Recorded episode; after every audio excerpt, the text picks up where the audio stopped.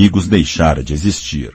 Cada uma das três potências que hoje dividem o mundo é com efeito inconquistável e só poderia tornar-se conquistável depois de ocorrerem lentas mudanças demográficas que um governo dotado de amplos poderes pode evitar com facilidade. Também o segundo perigo não passa de um perigo teórico.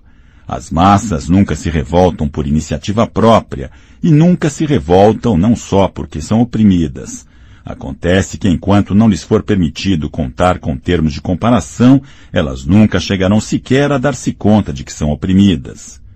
As crises econômicas recorrentes de épocas passadas foram totalmente desnecessárias e hoje em dia não se permite que ocorram, mas podem sobrevir e sobrevêm outros deslocamentos igualmente grandes sem que se verifiquem resultados políticos, porque a insatisfação não tem como tornar-se articulada. Quanto ao problema do excedente de produção, latente em nossa sociedade desde o desenvolvimento do aparato técnico, esse se soluciona por intermédio do mecanismo de atividade guerreira permanente, ver capítulo 3, que também é útil para ajustar o moral público ao timbre adequado. Do ponto de vista de nossos atuais governantes, portanto, os únicos perigos reais são o surgimento de um novo grupo de pessoas subempregadas e com fome de poder, e o crescimento do liberalismo e do ceticismo em suas fileiras. Isso significa que o problema é educacional. Trata-se de moldar incessantemente a consciência tanto do grupo dirigente como do grupo executivo situado logo abaixo dele. Quanto à consciência das massas, só é necessário influenciá-la de modo negativo. Tudo isso considerado, seria possível deduzir, caso já não conhecêssemos, qual é a estrutura geral da sociedade oceânica. No topo da pirâmide está o Grande Irmão. O Grande Irmão é infalível e todo-poderoso. Todos os sucessos, todas as realizações, todas as vitórias, todas as experiências científicas, todo o conhecimento, toda a sabedoria, toda a felicidade, Toda virtude seria um produto direto de sua liderança e inspiração. Ninguém jamais viu o grande irmão. Ele é um rosto nos cartazes, uma voz na teletela. Podemos alimentar razoável certeza de que jamais morrerá e já existe considerável discussão quanto ao ano em que nasceu. O grande irmão é o disfarce escolhido pelo partido para mostrar-se ao mundo. Sua função é atuar como um ponto focal de amor, medo e reverência, emoções mais facilmente sentidas por um indivíduo do que por uma organização. Abaixo do grande irmão está o núcleo do partido, com efetivos limitados a 6 milhões, ou um pouco menos de 2% da população da Oceânia. Abaixo do núcleo do partido vem o partido exterior, que se o núcleo do partido é descrito como cérebro do Estado, poderia ser adequadamente visto com as mãos do Estado. Abaixo estão as massas ignaras que habitualmente denominamos os proletas, totalizando cerca de 85% da população. Nos termos de nossa classificação anterior, os proletas são os baixos, porque as populações escravizadas das terras equatoriais que passam o tempo todo de um para outro conquistador, não são uma parte permanente ou necessária da estrutura. Em princípio, ser membro de um desses três grupos não está ligado a uma situação hereditária. O filho de pais pertencente ao núcleo do partido teoricamente não nasceu no seio do núcleo do partido. Ser admitido nesse ou naquele setor do partido depende de um exame prestado aos 16 anos. Tampouco existe qualquer tipo de discriminação racial ou domínio perceptível de uma província sobre outra. Judeus, negros e sul-americanos de pura origem índia são encontrados nos mais altos escalões do partido, e os administradores de qualquer área sempre são escolhidos entre os habitantes daquela área específica. Em nenhum ponto da Oceânia, os habitantes têm a sensação de ser uma população colonial governada a partir de uma capital distante. A Oceânia não tem capital e seu chefe titular é uma pessoa cujo paradeiro ninguém conhece. Fora o fato de o inglês ser sua principal língua franca e a nova fala sua língua oficial, nada na Oceânia é centralizado. Seus governantes não estão ligados por laços de parentesco, mas pela adesão a uma doutrina comum. É verdade que nossa sociedade é estratificada, e muito rigidamente estratificada, aliás, de um modo que à primeira vista parece corresponder a linhagens hereditárias. Verifica-se um trânsito muito menor entre os diferentes grupos do que o verificado durante o capitalismo ou mesmo durante os períodos pré-industriais. Ocorre uma certa dose de intercâmbio entre os dois planos do partido, mas apenas o suficiente para garantir que os fracos sejam excluídos do núcleo do partido e os membros ambiciosos do partido exterior neutralizados em seu desejo de ascensão. Na prática, os proletários não têm autorização para entrar no partido. Os mais brilhantes, que talvez se tornassem núcleos de descontentamento, são simplesmente identificados pela polícia das ideias e depois eliminados. Mas não há razão para que esse estado de coisas seja permanente, nem se trata de uma questão de princípios. O partido não é uma classe no antigo sentido do termo. Seu objetivo não é transmitir o poder para seus próprios filhos enquanto tais, e se não houvesse outra maneira de manter as pessoas mais capazes no topo, estaria perfeitamente disposto a recrutar toda uma nova geração das fileiras do proletariado. Nos anos decisivos, o fato de o partido não ser uma entidade hereditária contribuiu sobremaneira para neutralizar a oposição. Os socialistas da velha escola, treinados para lutar contra uma coisa chamada privilégio de classe, partiam do princípio de que o que não é hereditário não pode ser permanente. Os socialistas da velha escola, treinados para lutar contra uma coisa chamada privilégio de classe, partiam do princípio de que o que não é hereditário não pode ser permanente. Não percebiam que a permanência de uma oligarquia não precisa ser física, nem paravam para pensar que as aristocracias hereditárias sempre foram de curta duração, ao passo que já aconteceu de organizações de adoção, como a Igreja Católica, durarem centenas e mesmo milhares de anos. A essência da regra oligárquica não é a hereditariedade de pai para filho, mas a persistência de determinada visão de mundo e de um certo estilo de vida impostos pelos mortos sobre os vivos. Um grupo dominante continua sendo um grupo dominante enquanto puder nomear seus sucessores. O partido não está preocupado com a perpetuação de seu sangue, mas com a perpetuação de si mesmo. Não importa quem exerce o poder, contanto que a estrutura hierárquica permaneça imutável. Todas as crenças, hábitos, preferências, emoções e atitudes mentais que caracterizam nosso tempo são, na verdade, maneiras de reforçar a mística do partido e de impedir que a verdadeira natureza da sociedade atual seja percebida. A rebelião física ou toda e qualquer movimentação preliminar no rumo da rebelião é impossível no momento. Nada a temer do lado dos proletários. Abandonados a si mesmos, continuarão trabalhando, reproduzindo-se e morrendo de geração em geração, século após século, não apenas sem o menor impulso do sentido de rebelar-se, como incapazes de perceber que o mundo poderia ser diferente do que é. Os proletários só teriam como tornar-se perigosos se o avanço da técnica industrial exigisse que recebessem melhor educação. Contudo, visto que a rivalidade entre os militares e os comerciantes deixou de ser importante, o nível de educação popular, na verdade, está em declínio. Seja qual for a opinião que as massas adotam ou deixam de adotar, essa opinião só merece indiferença. As massas só podem desfrutar de liberdade intelectual porque carecem de intelecto. Num membro do partido, porém, o menor desvio de opinião sobre o mais insignificante dos assuntos é intolerável. Os membros do partido passam a vida do nascimento à morte sob o controle da polícia das ideias. Mesmo quando sozinhos, nunca podem ter certeza de que estão sós. Onde quer que estejam, dormindo ou acordados, trabalhando ou descansando, no banho ou na cama, podem ser inspecionados sem aviso e sem tomar conhecimento de que estão sendo inspecionados. Nada do que fazem é indiferente. Seus amigos, suas distrações, seu comportamento para com esposa e filhos, a expressão de seus rostos quando estão sozinhos, as palavras que murmuram no sono, mesmo os movimentos característicos de seus corpos são rigorosamente escrutinados. Não apenas seus delitos efetivos, mas toda a excentricidade, por menor que seja, toda mudança de hábitos, todo o maneirismo nervoso que apresenta a possibilidade de ser sintoma de um conflito interno não deixam de ser detectados. Eles não têm liberdade de escolha sobre coisa nenhuma. Por outro lado, seus atos não são regulamentados por lei nem por qualquer outro código de conduta claramente formulado. Na Oceânia não existe lei. Os pensamentos e os atos que se descobertam significam morte certa não são formalmente proibidos, e os infinitos expurgos, detenções, torturas, aprisionamentos e vaporizações não são infligidos na qualidade de castigo para crimes de fato cometidos, sendo apenas a obliteração de pessoas que talvez pudessem cometer um crime em algum momento futuro de um membro do partido, exige-se que tenha não apenas a opinião certa, mas os instintos certos.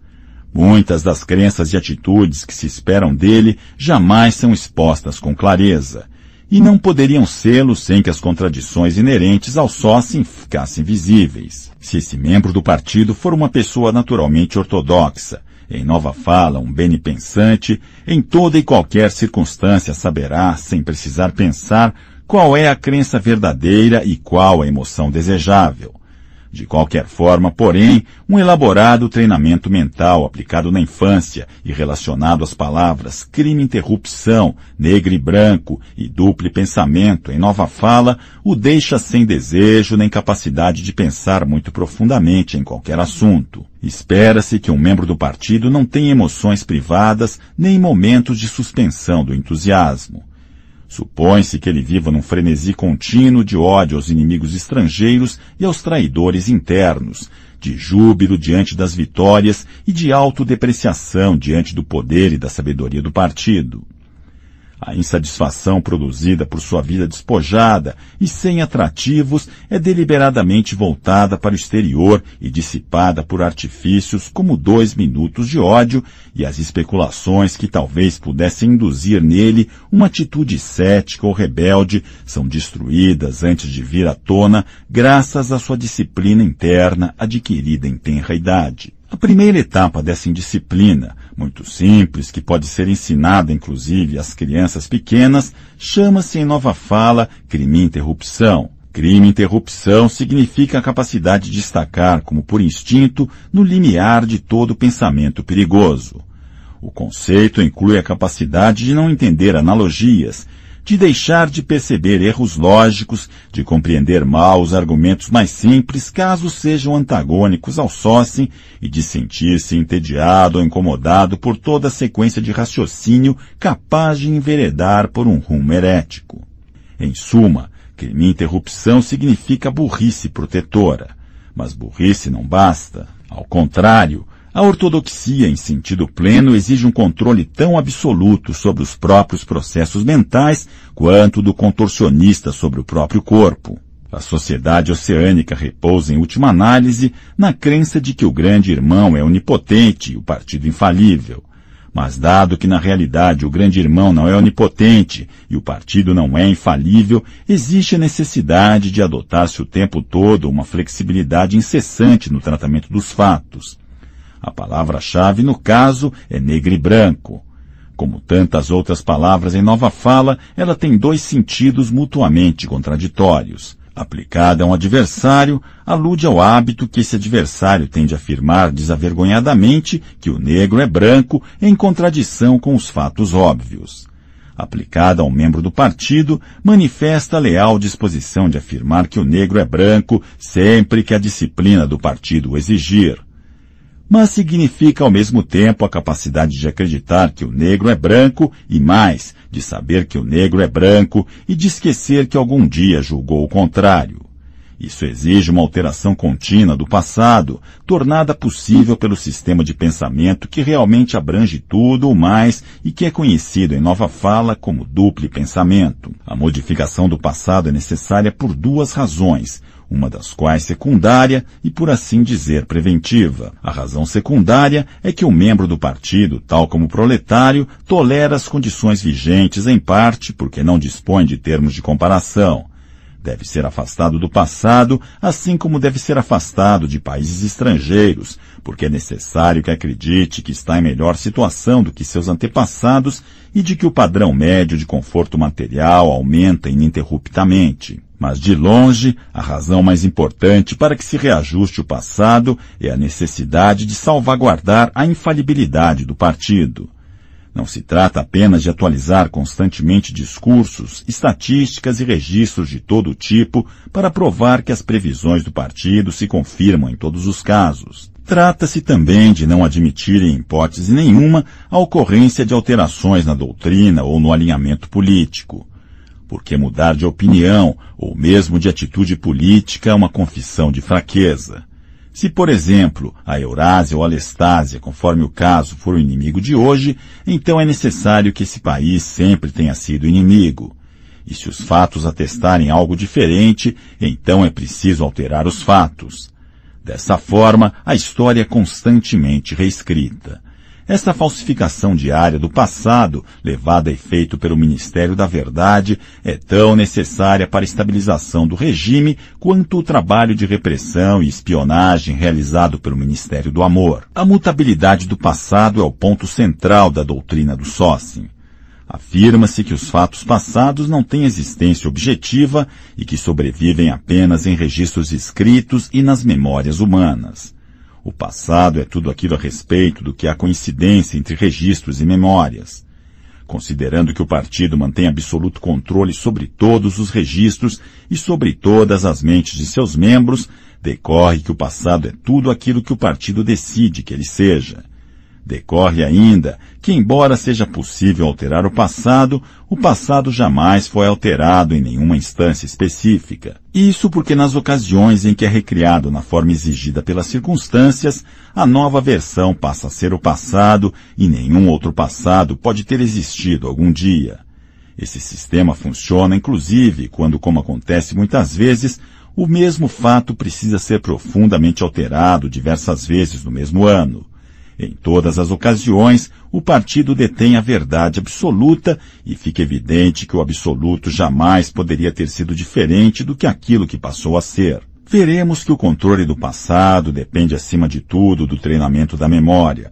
Garantir que todos os registros escritos estão de acordo com a ortodoxia do momento é um mero ato mecânico, mas é necessário lembrar-se que os fatos se passaram de maneira desejada. E caso seja necessário reorganizar nossas memórias ou alterar os registros escritos, também será necessário esquecer o que fizemos. O modo como se produz isso pode ser apreendido como qualquer outra técnica mental, e ele é aprendido pela maioria dos membros do partido, certamente por todos os que são ao mesmo tempo inteligentes e ortodoxos. Em velha fala, isso recebe o nome muito direto de controle de realidade. Em nova fala é o duplo pensamento, embora o termo duplo pensamento também abranja muitas outras coisas. Duplo pensamento significa a capacidade de abrigar simultaneamente na cabeça duas crenças contraditórias e acreditar em ambas. O intelectual do partido sabe em que direção suas memórias precisam ser alteradas. Em consequência, sabe que está manipulando a realidade mas graças ao exercício do duplo pensamento, ele também se convence de que a realidade não está sendo violada. O processo precisa ser consciente, do contrário não seria conduzido com adequada precisão, mas também precisa ser inconsciente, do contrário traria consigo um sentimento de falsidade e, portanto, de culpa. O duplo pensamento situa-se no âmago do sócio, visto que o ato essencial do partido consiste em usar o engodo consciente sem perder a firmeza de propósito que corresponde à total honestidade. Dizer verdades deliberadas e ao mesmo tempo acreditar genuinamente nelas, esquecer qualquer fato que tiver ser tornado inconveniente e depois, quando ele se tornar de novo necessário, retirá-lo do esquecimento somente pelo período exigido pelas circunstâncias. Negar a existência da realidade objetiva e ao mesmo tempo tomar conhecimento da realidade que negamos. Tudo isso é indispensavelmente necessário. Mesmo ao usar a palavra duplo pensamento, é necessário praticar o duplo pensamento, porque ao utilizar a palavra, admitimos que estamos manipulando a realidade. Com o um novo ato de duplo pensamento, apagamos esse conhecimento, e assim por diante, indefinidamente, com a mentira sempre um passo adiante da verdade. Em última instância, foi graças ao duplo pensamento que o partido foi capaz, e até onde sabemos, continuará sendo por milhares de anos, de deter o curso da história. Todas as oligarquias do passado caíram do poder ou porque se calcificaram ou porque amoleceram ou porque se tornaram estúpidas e arrogantes, deixaram de ajustar-se às circunstâncias e foram derrubadas, ou porque se tornaram liberais e covardes, fizeram concessões quando deviam usar a força e também aqui foram derrubadas. Ou seja, caíram por causa da consciência ou por causa da inconsciência. O partido foi capaz de produzir um sistema de pensamento no qual os dois estados podem coexistir sem problemas. Essa foi a única base intelectual capaz de oferecer permanência à autoridade do partido. Se quiser governar e continuar governando, a pessoa deve ser capaz de deslocar o sentido de realidade. Porque o segredo da governança é combinar a crença na própria infalibilidade com a aptidão de aprender com os erros passados. Nem é preciso dizer que os praticantes mais sutis do duplo pensamento são aqueles que inventaram o duplo pensamento e sabem que ele é um vasto sistema de logro mental. Em nossa sociedade, aqueles que estão mais informados sobre o que ocorre são também os que estão mais longe de ver o mundo como ele é. Em geral, quanto maior a compreensão, maior o engodo, quanto maior a inteligência, menor a saúde mental. Uma ilustração clara disso é o fato de que a histeria de guerra ganha intensidade à medida que o cidadão sobe na escala social. Aqueles cuja atitude em relação à guerra é preponderantemente racional são os povos dominados dos territórios em disputa. Para essas pessoas, a guerra nada mais é que uma calamidade contínua que passa e volta a passar sobre seus corpos como a água das marés. Para eles, não tem a menor importância saber qual dos lados está ganhando. Sabem que uma alteração de supremacia significa apenas que continuarão desempenhando as mesmas tarefas de antes para novos senhores, que hão de tratá-los exatamente como eram tratados. Os trabalhadores um pouquinho mais favorecidos, a quem chamamos proletas, só têm consciência da guerra de forma intermitente. Sempre que necessário é possível espicaçá-los para que tenham surtos de medo e ódio, mas se abandonados a si mesmos, às vezes esquecem por longos períodos que há uma guerra em curso. É nas fileiras do partido e, sobretudo, no núcleo do partido que se encontra o autêntico entusiasmo bélico. Aqueles que sabem que é impossível conquistar o mundo são os que acreditam mais firmemente no projeto.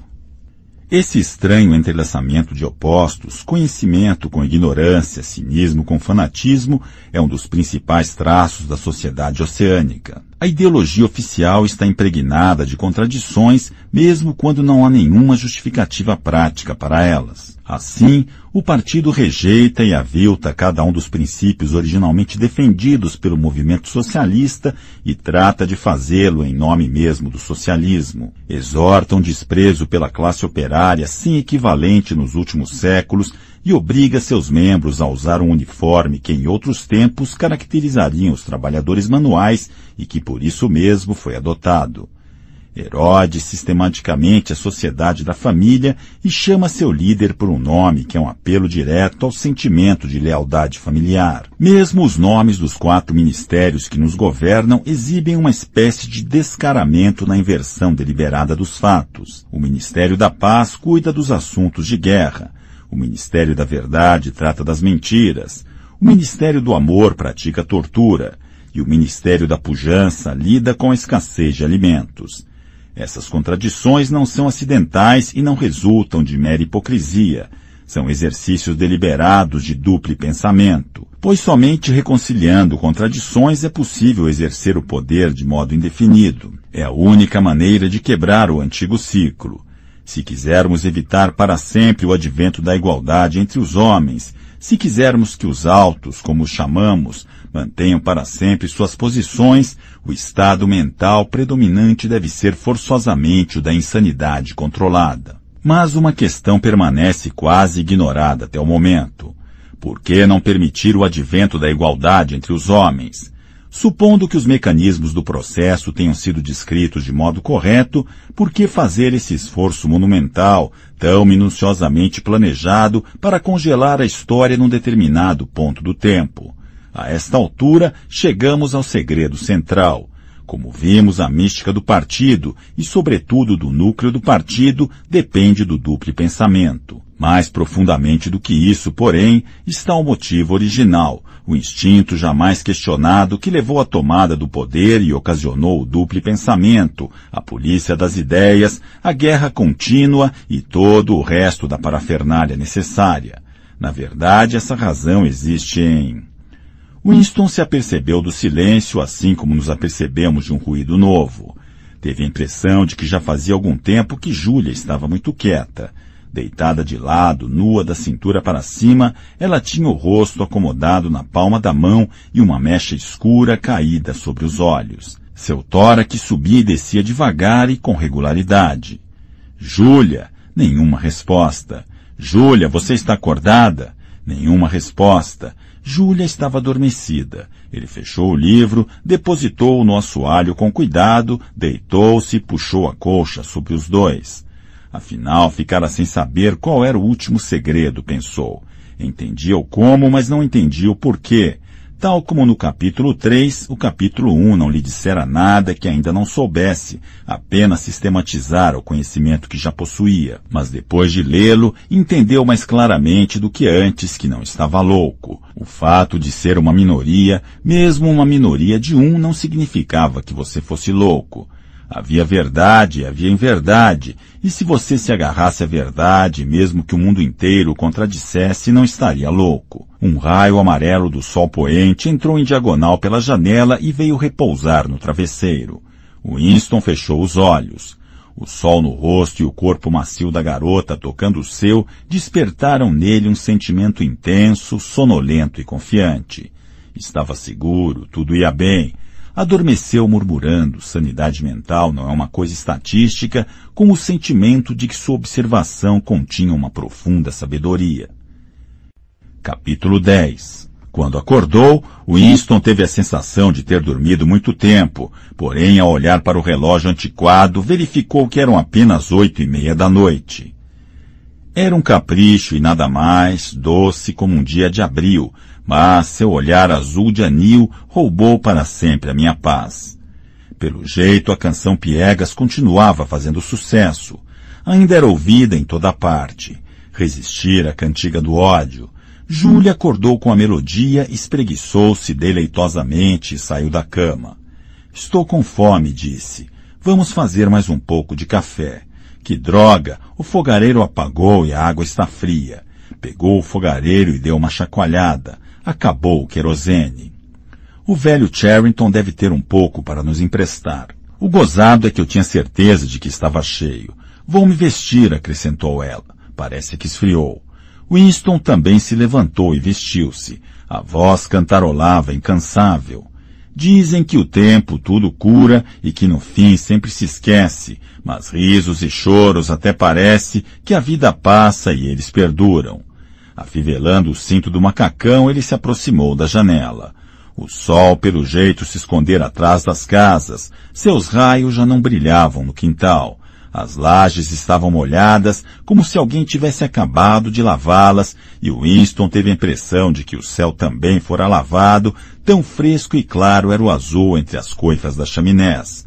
A mulher incansável marchava de um lado para o outro, entupindo e desentupindo a boca com pregadores, cantarolando e emudecendo, pendurando fraldas, infinitas fraldas.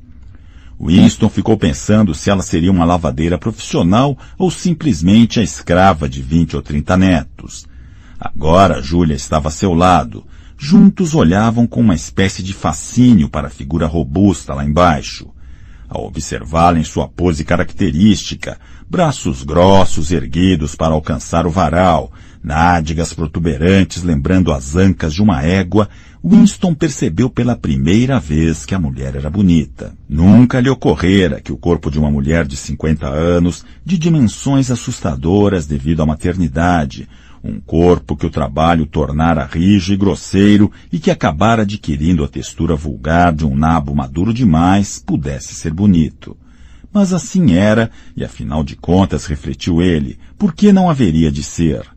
Aquele corpo sólido, sem contornos, semelhante a um bloco de granito, e a pele vermelha e áspera estavam para o corpo da garota como as bagas das roseiras bravas estavam para as rosas. Mas por que a fruta devia ser considerada inferior à flor? Ela é bonita, murmurou ele. Deve ter no mínimo um metro de quadril, disse Júlia. É um estilo próprio de beleza, tornou Winston.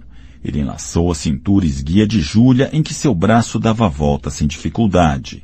Do quadril ao joelho, o corpo dela estava encostado no seu. Seus corpos não produziriam nenhuma criança. Era algo que jamais poderiam fazer. Só podem transmitir o segredo passando-o de boca em boca, de cérebro para cérebro. A mulher lá embaixo não tinha cérebro, tinha apenas dois braços fortes, um coração afetuoso e um ventre fértil. Quantos filhos teria tido? Uns quinze, tranquilamente.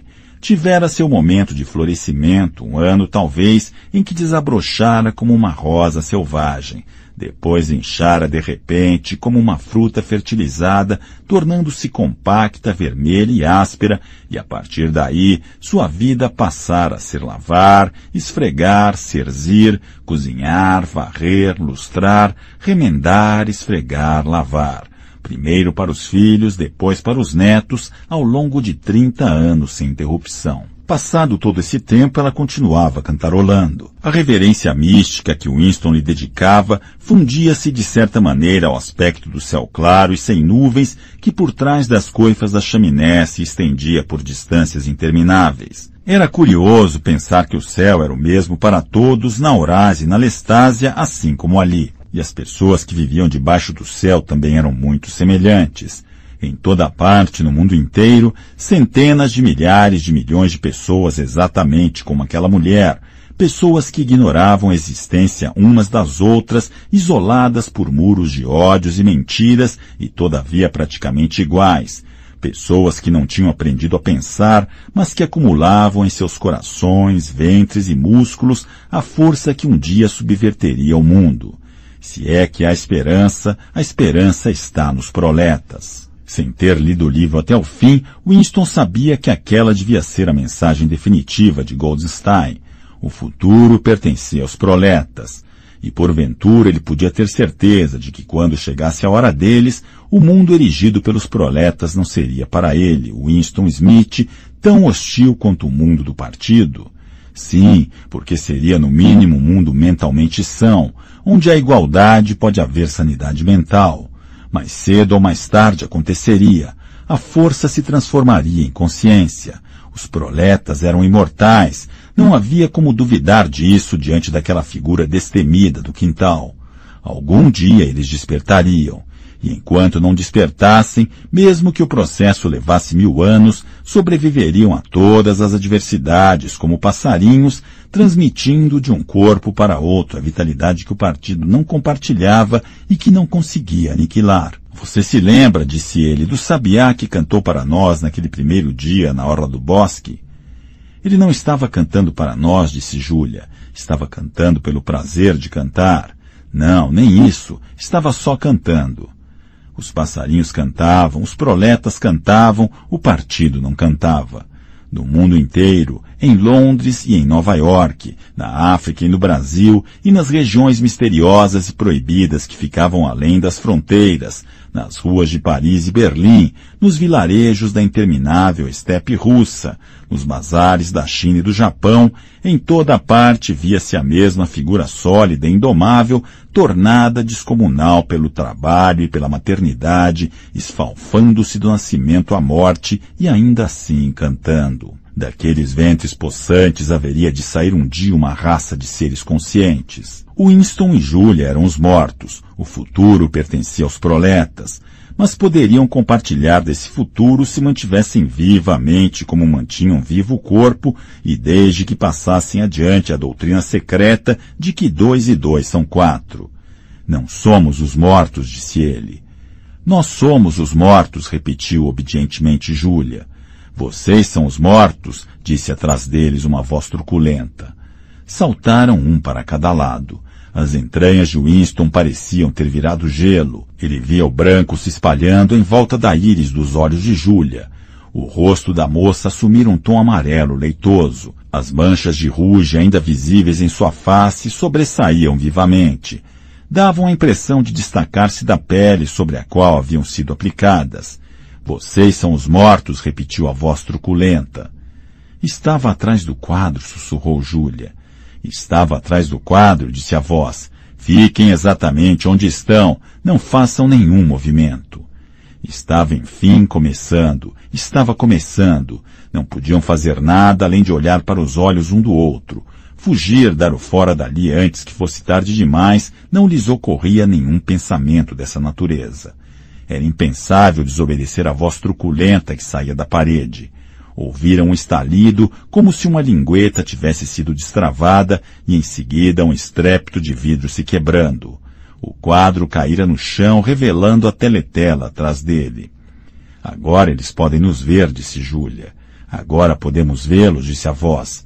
Vão para o meio do quarto, fiquem de costas um para o outro. Ponham as mãos atrás da cabeça, não se toquem. Não estavam se tocando, porém Winston tinha impressão de que sentia o tremor do corpo de Júlia, ou talvez fosse apenas o tremor que se apossara de seu próprio corpo. Com dificuldade, conseguia evitar que seus dentes batessem, mas seus joelhos estavam descontrolados. Ouviram um tropel de botas no andar de baixo, dentro e fora da casa. O quintal parecia cheio de homens. Alguma coisa estava sendo arrastada pelas lajes. A mulher interrompera abruptamente sua cantoria. Seguiu-se um estrondo metálico como se a tina tivesse sido arremessada para o outro lado do quintal e em seguida ouviu-se uma confusão de berros coléricos que cessaram com um grito de dor. A casa está cercada, disse Winston. A casa está cercada, disse a voz. Winston ouviu Júlia trincando os dentes. Acho que devemos nos despedir, disse ela. Devem se despedir, disse a voz.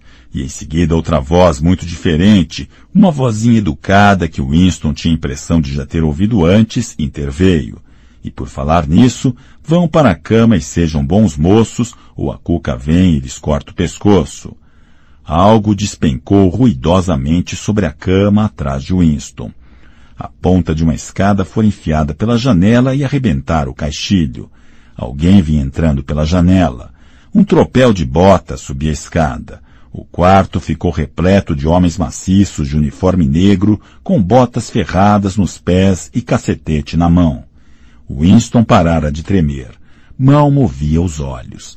Só uma coisa importava, ficar quieto, bem quieto, e não lhes dar nenhum pretexto para que batessem nele. Um sujeito com uma mandíbula lisa de pugilista e uma boca que não passava de um traço parou na frente dele, balançando o cacetete entre o polegar e o indicador, pensativo. Winston olhou nos olhos. A sensação de nudez produzida pelas mãos atrás da cabeça, com o rosto e corpo totalmente exposto, era quase intolerável. O homem mostrou a ponta de uma língua branca e passou-a pelo lugar onde seus lábios deveriam estar. Depois foi em frente ouviu-se um novo estrondo. Alguém pegara o peso de papéis de vidro que estava sobre a mesa e o jogara na lareira, espatifando-o. O fragmento de coral, uma minúscula ondulação rosa que parecia um confeito de bolo, rolou pelo tapete. Que pequeno, pensou Winston, que pequeno ele sempre fora.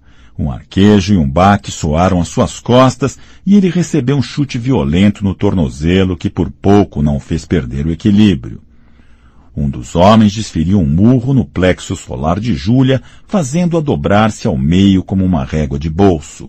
Ela rolava pelo chão, tentando recuperar o fôlego. Winston não ousava virar a cabeça nem um milímetro, porém às vezes o rosto lívido e ofegante da jovem entrava em seu campo de visão. Mesmo apavorado como estava, era como se pudesse sentir a dor em seu próprio corpo, a dor terrível que, apesar de tudo, era menos urgente que o esforço para conseguir respirar. Winston sabia como era aquilo. A dor medonha, atroz, que estava lá o tempo todo, mas que ainda não podia ser plenamente sentida porque antes de tudo era preciso voltar a respirar. Nesse momento, dois dos homens ergueram-na pelos joelhos e pelos ombros e a levaram embora do quarto como um saco. Winston viu de relance o rosto de Júlia voltado para baixo, amarelo e contorcido, de olhos fechados e ainda exibindo as manchas de ruge nas duas bochechas, e aquela foi a última vez que a viu. Permaneceu completamente imóvel. Ninguém erguera a mão para ele por enquanto. Pensamentos que se formavam por vontade própria, mas que pareciam completamente desinteressantes, começaram a passar-lhe pela cabeça. Será que haviam apanhado o Sr. Charrington? pensou. O que teriam feito a mulher do quintal? Percebeu que precisava urinar com urgência e ficou um pouco surpreso, pois fazia somente duas ou três horas que urinara. Notou que o relógio que ficava sobre a borda da lareira marcava nove horas. Mas parecia tão claro, a luz já não deveria estar declinando às vinte e uma horas de uma noite de agosto. Seria possível que ele e Júlia tivessem se enganado sobre a hora que tivessem dormido a noite inteira e pensado que eram vinte e trinta, quando na verdade já eram oito e meia da manhã seguinte, mas não levou o pensamento adiante. Não era um pensamento interessante. Ouviu-se um novo passo, dessa vez mais leve, na entrada. O Sr. Charrington entrou no aposento. De repente, o comportamento dos homens de uniforme negro tornou-se mais cortês. Algo também se modificara na aparência do Sr. Charrington, seus olhos deram com os fragmentos do peso de papéis. Recolham esses cascos, disse ríspido. Um homem se curvou para obedecer. O sotaque Cockney desaparecera. De repente, Winston compreendeu de quem era a voz que ouvira momentos antes na teletela. O Sr. Charrington continuava envergando seu velho paletó de veludo, porém seu cabelo, antes quase branco, se tornara preto. Além disso, já não usava óculos lançou um olhar rápido e severo para Winston, como verificando sua identidade, depois não prestou mais atenção nele. Ainda era possível reconhecê-lo, porém não era mais a mesma pessoa. Seu corpo se endireitara, parecia ter ficado maior. Seu rosto só passara por alterações ínfimas, mas o resultado era uma transformação completa. As sobrancelhas pretas estavam menos bastas, as rugas tinham sumido, Todas as linhas do rosto pareciam ter se modificado. Até o nariz dava impressão de estar menor. Era o rosto alerta e frio de um homem com cerca de 35 anos. Winston pensou que pela primeira vez na vida tinha consciência de olhar para um membro da Polícia das Ideias. Parte 3 Capítulo 1 Ele não sabia onde estava. Talvez no Ministério do Amor, mas não havia como ter certeza. Estava numa cela sem janelas, de teto alto e paredes cobertas de reluzentes azulejos brancos. Lâmpadas ocultas inundavam o espaço com uma luz branca e havia um zumbido baixo e constante que ele achava que devia ter alguma coisa a ver com o suprimento de ar. Um banco ou uma prateleira de largura apenas suficiente para que a pessoa se sentasse corria ao longo da parede com a porta como única interrupção de um lado e na parede oposta um vaso sanitário de madeira sem assento. Viam-se quatro teletelas, uma em cada parede. Sentia uma dor surda na barriga. Estava assim desde que o haviam jogado num carro fechado e levado embora mas também estava com fome, uma fome feroz que o atormentava. Devia fazer 24 horas que não comia, se não fossem 36. Até agora não sabia, talvez nunca viesse a saber, se havia sido preso de manhã ou à noite. Desde então não recebera nenhum alimento. Estava sentado tão quieto quanto possível no banco estreito, com as mãos cruzadas sobre o joelho. Já aprendera a ficar sentado imóvel, se fizesse movimentos inesperados, gritavam pelas teletelas. Mas a necessidade de comer aumentava. O que mais queria era um pedaço de pão. Tinha uma vaga ideia de que restavam algumas migalhas no bolso de seu macacão. Era até possível. Tinha essa sensação porque de vez em quando sentia que alguma coisa fazia cócegas em sua perna, que houvesse um bom pedaço de casca. Afinal, a tentação de saber foi mais forte que o medo. Enfiou a mão no bolso. Smith, gritou a voz da teletela. 6079 Smith W. Tire a mão do bolso. Sentou-se quieto outra vez, mãos cruzadas sobre o joelho. antes de ser levado para lá, estivera em outro lugar que devia ser uma prisão comum ou um depósito temporário usado pelas patrulhas. Não sabia quanto tempo ficar ali, algumas horas de qualquer forma. Sem relógio e sem luz do dia era difícil calcular o tempo. Era um lugar barulhento e mal cheiroso. Tinha sido levado para uma cela parecida com aquela de agora, só que imunda e lotada o tempo todo com dez, quinze pessoas. A maioria delas era de criminosos comuns, porém havia alguns presos políticos. Sentara-se em silêncio, com as costas apoiadas na parede, empurrado por corpos sujos, tomado demais pelo medo e pela dor no estômago para sentir maior interesse pelo que se cercava, mas ainda assim percebendo a espantosa diferença entre a atitude dos prisioneiros do partido e os outros. Os do partido estavam sempre em silêncio e aterrorizados, enquanto os criminosos comuns pareciam não dar a mínima para ninguém. Insultavam os guardas aos berros, defendiam-se ferozmente quando seus pertences eram confiscados, escreviam palavras obscenas no chão, comiam alimentos que tiravam de esconderijos misteriosos na roupa e até gritavam mais alto que a teletela quando ela procurava restabelecer a ordem. Por outro lado, alguns pareciam manter boas relações com os guardas, que chamavam por apelidos e os quais tentavam subornar passando cigarros pelo postigo da porta. Os guardas também tratavam os criminosos comuns com certa tolerância, mesmo nas ocasiões em que eram obrigados a usar de brutalidade. Falava-se muito sobre os campos de trabalho forçado para onde a maioria daqueles presos supunha que seria enviada. Pelo que Winston entendeu, os campos não eram problema desde que você tivesse bons contatos e conhecesse as manhas. Havia suborno, favoritismo e extorsão de todo tipo. Havia homossexualidade e prostituição. Havia até álcool clandestino destilado de batatas. Os cargos de confiança eram reservados para os criminosos comuns, em especial os malfeitores e assassinos que formavam uma espécie de aristocracia. Todo o trabalho sujo era feito pelos presos políticos. Havia um vai-vem constante de prisioneiros de todo tipo. Traficantes de droga, ladrões, bandidos, contrabandistas, bêbados, prostitutas. Alguns bêbados eram tão violentos que os outros presos tinham de unir forças para dominá-los uma enorme ruína de mulher de uns 60 anos, com imensos peitos caídos e cachos espessos de cabelos brancos desfeitos durante as brigas em que se metera, foi trazida aos gritos e distribuindo pontapés por quatro guardas que a seguravam pelos braços e pernas. Arrancaram as botas com que ela tentava chutá-los e a atiraram no colo de Winston, quase quebrando suas pernas. A mulher se aprumou chamando-os aos berros de filhos da puta. Depois, ao perceber que estava sentada numa superfície irregular, escorregou dos joelhos de Winston para o banco. Desculpe, queridinho, disse. Eu nunca teria me sentado em cima de você. Foram aqueles sacanas que me sentaram.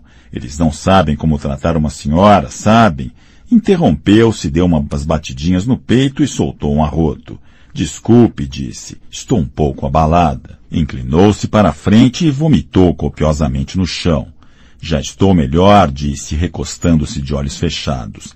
Eu nunca seguro, não faz bem para a gente. Melhor botar para fora enquanto está fresco no estômago. Recuperou-se, olhou de novo para Winston e deu a impressão de ter se afeiçoado imediatamente a ele. Passou um braço enorme em torno de seus ombros e puxou-o para si, bafejando cerveja e vômito no rosto dele. Como é seu nome, queridinho? Smith, disse Winston. Smith, disse a mulher. Engraçado. Meu nome também é Smith. Puxa, acrescentou sentimental, eu podia ser sua mãe. Ela podia mesmo ser sua mãe, ele pensou. Tinha a idade e o corpo adequado para o papel e era provável que as pessoas mudassem um pouco depois de passar vinte anos num campo de trabalhos forçados. Ninguém mais lhe dirigira a palavra. Surpreendentemente, os criminosos comuns ignoravam os prisioneiros do partido. Os políticos, diziam com uma espécie de desdém e sem demonstrar o menor interesse. Os prisioneiros do partido tinham pavor de falar com quem quer que fosse, sobretudo de falar uns com os outros. Só uma vez, quando dois membros do partido, duas mulheres, estavam sentadas no banco comprimidas uma contra a outra, ele ouviu no meio do burburinho umas palavras sussurradas com pressa, e especialmente uma referência que não entendeu a algo chamado quarto 101. Talvez duas ou três horas tivessem se passado desde que for levado para ali. A dor surda na barriga não passava nunca, mas às vezes melhorava ou então piorava, e seus pensamentos se expandiam ou encolhiam em conformidade com ela. Quando a dor ficava pior, ele pensava exclusivamente na dor e na vontade de comer. Quando melhorava, era dominado pelo pânico. Havia momentos em que previa o que aconteceria com ele com tanta nitidez que seu coração disparava e sua respiração se interrompia. Sentia a pancada do cacetete nos cotovelos e as botas ferradas nas canelas. Via-se rastejando, implorando piedade com os dentes quebrados.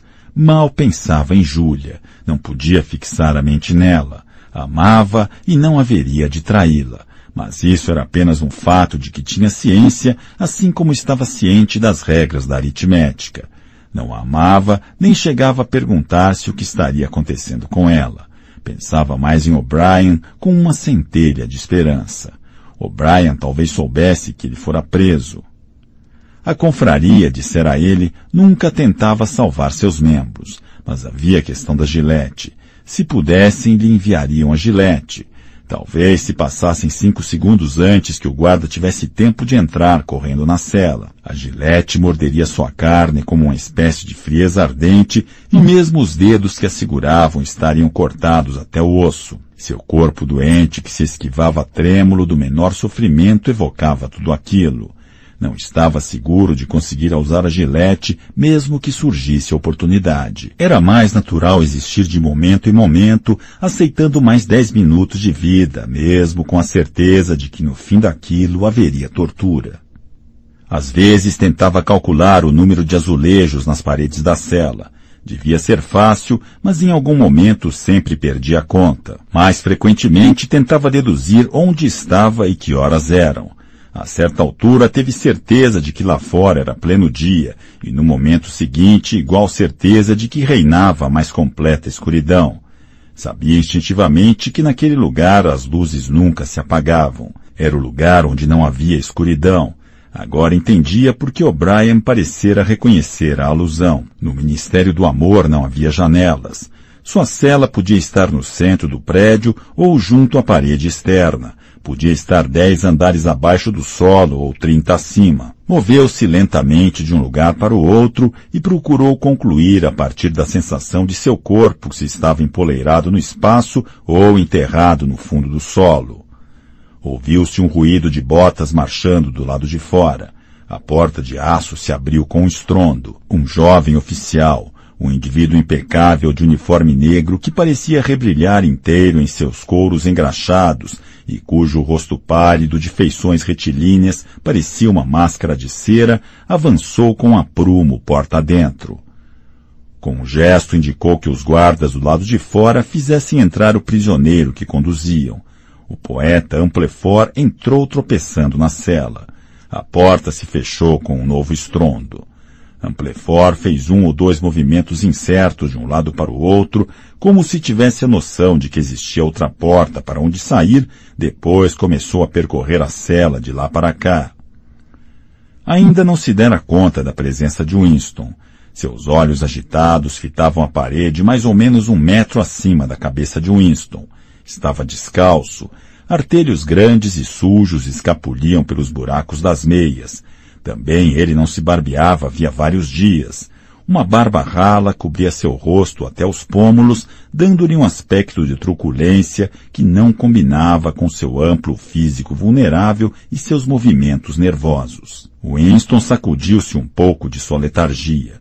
Precisava falar com Amplefort e correr o risco de ouvir o berro da teletela. Era até possível que Amplefort fosse o portador da gilete.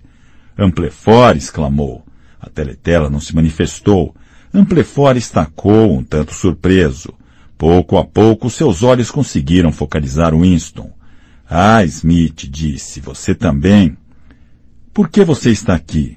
Para dizer a verdade, Amplefort sentou-se desajeitadamente no banco em frente a Winston. Só existe um delito, não é mesmo? disse. E você o cometeu? Pelo visto, sim. Apoiou a mão na testa e apertou as têmporas por um momento como se tentasse recordar-se de alguma coisa. Essas coisas acontecem, começou incerto. Consegui recordar-me de uma ocasião, uma ocasião possível. Foi uma indiscrição, sem dúvida. Estávamos preparando uma edição definitiva dos poemas de Kipling. Deixei a palavra Deus no final de um verso. Não consegui agir de outro modo, acrescentou quase indignado, erguendo o rosto para olhar Winston. Impossível mudar o verso. O problema era a rima. Só existem doze palavras em toda a língua com aquela rima. Você sabia? Passei vários dias vasculhando a mente, mas não encontrei a rima. Sua expressão mudou. O aborrecimento deixou de estampar-se nela e por um momento ele pareceu quase contente uma espécie de calidez intelectual, a alegria do pedante que fez um achado inútil brilhou entre a sujeira e o cabelo ralo. Alguma vez lhe ocorreu, disse, que a história da poesia inglesa foi determinada pelo fato de a língua inglesa carecer de rimas. Não, aquele pensamento em especial jamais ocorrera a Winston. Aliás, dadas as circunstâncias, tampouco lhe pareceu muito importante ou interessante. Você sabe que oração? perguntou. Amplefort fez de novo um ar surpreso. Eu nem tinha pensado nisso. Eles me prenderam, acho que há dois dias, três talvez. Seus olhos percorreram as paredes como se esperasse encontrar uma janela em algum lugar. Não há diferença entre o dia e a noite neste lugar. Não sei como fazer para calcular o tempo. Conversaram caoticamente durante alguns minutos, depois, sem motivo aparente, um grito da teletela mandou que se calassem. Winston sentou-se quieto com os dedos entrelaçados. Amplefort, grande demais para sentar-se com algum conforto no banco estreito, mexia-se irrequieto de um lado para o outro, cruzando as mãos ossudas, ora em torno de um joelho, ora em torno do outro. A teletela berrou para ele ficar quieto. Algum tempo se passou. Vinte minutos, uma hora, difícil saber. Mais uma vez ouviu-se o som de botas lá fora. As vísceras de Winston se contraíram. Logo, muito em breve, talvez dentro de cinco minutos, talvez naquele exato instante, um ruído de botas iria significar que sua hora tinha chegado. A porta se abriu. O jovem oficial de expressão fria entrou na cela. Com um breve aceno, apontou para Amplefort. Quarto 101, disse. Amplefort saiu desajeitado, escoltado pelos guardas, com o rosto vagamente perturbado, mas sem entender o que se passava. Transcorreu um tempo que pareceu bastante longo. A dor de estômago de Winston voltara. Sua mente dava voltas ao mesmo lugar, como uma bola que caía sempre nos mesmos buracos. Ele pensava apenas em seis coisas. Na dor de estômago, num pedaço de pão, no sangue, nos gritos, em O'Brien, em Júlia, na Gillette. Sentiu um novo espasmo no ventre. As botas ferradas se aproximavam. Quando a porta se abriu, a onda de ar que ela gerou fez entrar um cheiro forte de suor frio. Parsons entrou na cela. Vestia uma bermuda caque e uma camisa esporte. Daquela vez, Winston se assustou a ponto de esquecer-se da própria situação. Você aqui, falou. Parsons dirigiu a Winston um olhar que não havia interesse nem surpresa, só infelicidade. Começou a andar aos arrancos de lá para cá, aparentemente incapaz de parar quieto. Toda vez que estendia os joelhos rechonchudos, dava para perceber que eles tremiam. Seus olhos esbugalhados, fixos, mostravam que não conseguia deixar de fitar alguma coisa a média distância. Por que você está aqui? perguntou Winston. Pensamento crime, disse Parsons, quase soluçando. O tom de sua voz indicava também a completa admissão de sua culpa e uma espécie de horror incrédulo com o fato de que a expressão pudesse lhe ser aplicada. Parou na frente de Winston e começou a dirigir-lhe apelos ansiosos. Você não acha que eles vão me fuzilar, meu velho, não é mesmo? Não fuzilam você se na verdade você não fez nada, se só teve pensamentos que não se tem como controlar. Sei que eles são justos. Ah, tenho certeza de que são justos. Conhecem minha ficha, não conhecem? Você sabe que tipo de sujeito eu era. Um bom sujeito, à minha moda. Não muito inteligente, claro, mas esperto. Tentei fazer o melhor que podia pelo partido, não foi? Saio dessa em cinco anos, não acha? Ou quem sabe dez. Um cara como eu pode ser muito útil num campo de trabalhos forçados. Será que vão me matar por eu ter saído da linha uma única vez? Você é culpado? perguntou Winston. Claro que eu sou culpado, exclamou Parsons com um olhar servil para a teletela. Você acha que o partido iria prender um inocente? A cara de sapo ficou mais calma e até adquiriu uma expressão de santimônia. Pensamento crime é uma coisa horrível, velho, disse sentencioso. É um inferno, pode dominar você sem você se dar conta.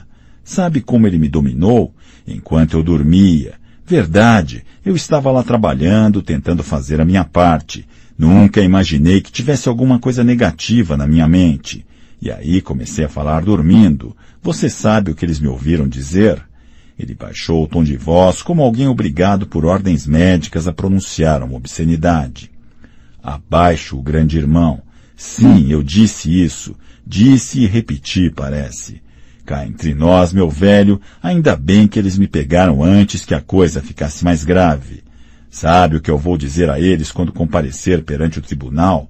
Obrigado. Vou dizer obrigado por me salvarem antes que fosse tarde demais. Quem foi que denunciou você? indagou Winston. Foi minha filhinha, disse Parsons com uma espécie de orgulho pesaroso.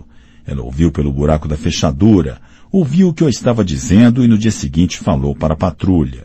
Muito esperta para uma moleca de sete anos, hein? Não guardo nenhum ressentimento por ela ter feito isso. Na verdade, estou orgulhoso dela. Se vê que recebeu uma boa educação em casa. Fez mais alguns movimentos espasmódicos para cima e para baixo diversas vezes, lançando um olhar ansioso para o vaso sanitário. De repente arriou a bermuda. Desculpe, velho, disse. Não aguento. É esse negócio de ficar esperando. Encaixou o grande traseiro na privada. Winston cobriu o rosto com as mãos. Smith berrou a voz da teletela. 6079 Smith W. Tire as mãos do rosto. Não é permitido esconder o rosto nas celas. Winston descobriu o rosto. Parsons usou a privada ruidosa e abundantemente. Em seguida, verificou-se que a válvula estava com defeito e um fedor abominável tomou conta da cela por muitas horas.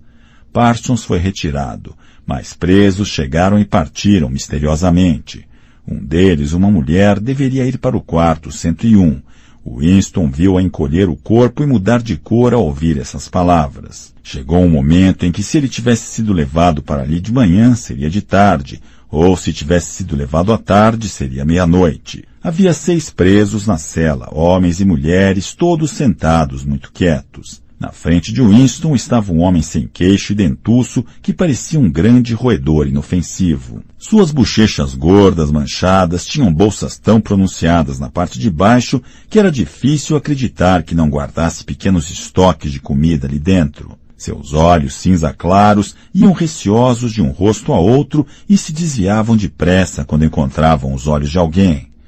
A porta se abriu e outro prisioneiro foi introduzido. Seu aparecimento provocou um arrepio passageiro em Winston. Era um homem comum, de aparência corriqueira, talvez um engenheiro ou um técnico de algum tipo. Mas o que causava espanto era a magreza de seu rosto.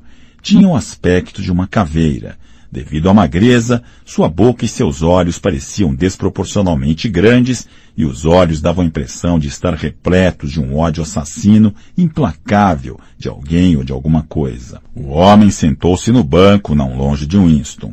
Winston não tornou a olhar para ele, mas o rosto atormentado, escaveirado, permaneceu tão nítido em sua cabeça quanto se estivesse diante de seus olhos.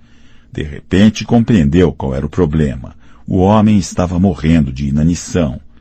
Parecia que o mesmo pensamento ocorrera quase simultaneamente a todos na cela. Houve uma levíssima agitação ao longo do banco. Os olhos do homem sem queixo voltavam-se com frequência para o da cara de caveira, afastando-se em seguida, culpados, para em seguida serem arrastados de volta por uma atração irresistível. Por um certo momento, ele começou a se remexer no assento.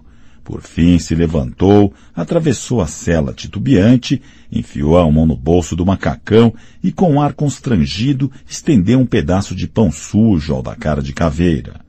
Um rugido furioso ensurdecedor saiu da teletela. O homem sem queixo recuou num salto.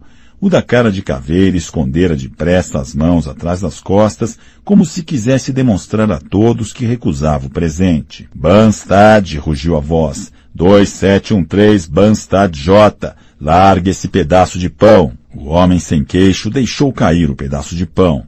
Fique de pé onde está, disse a voz, virado para a porta. Não se mexa.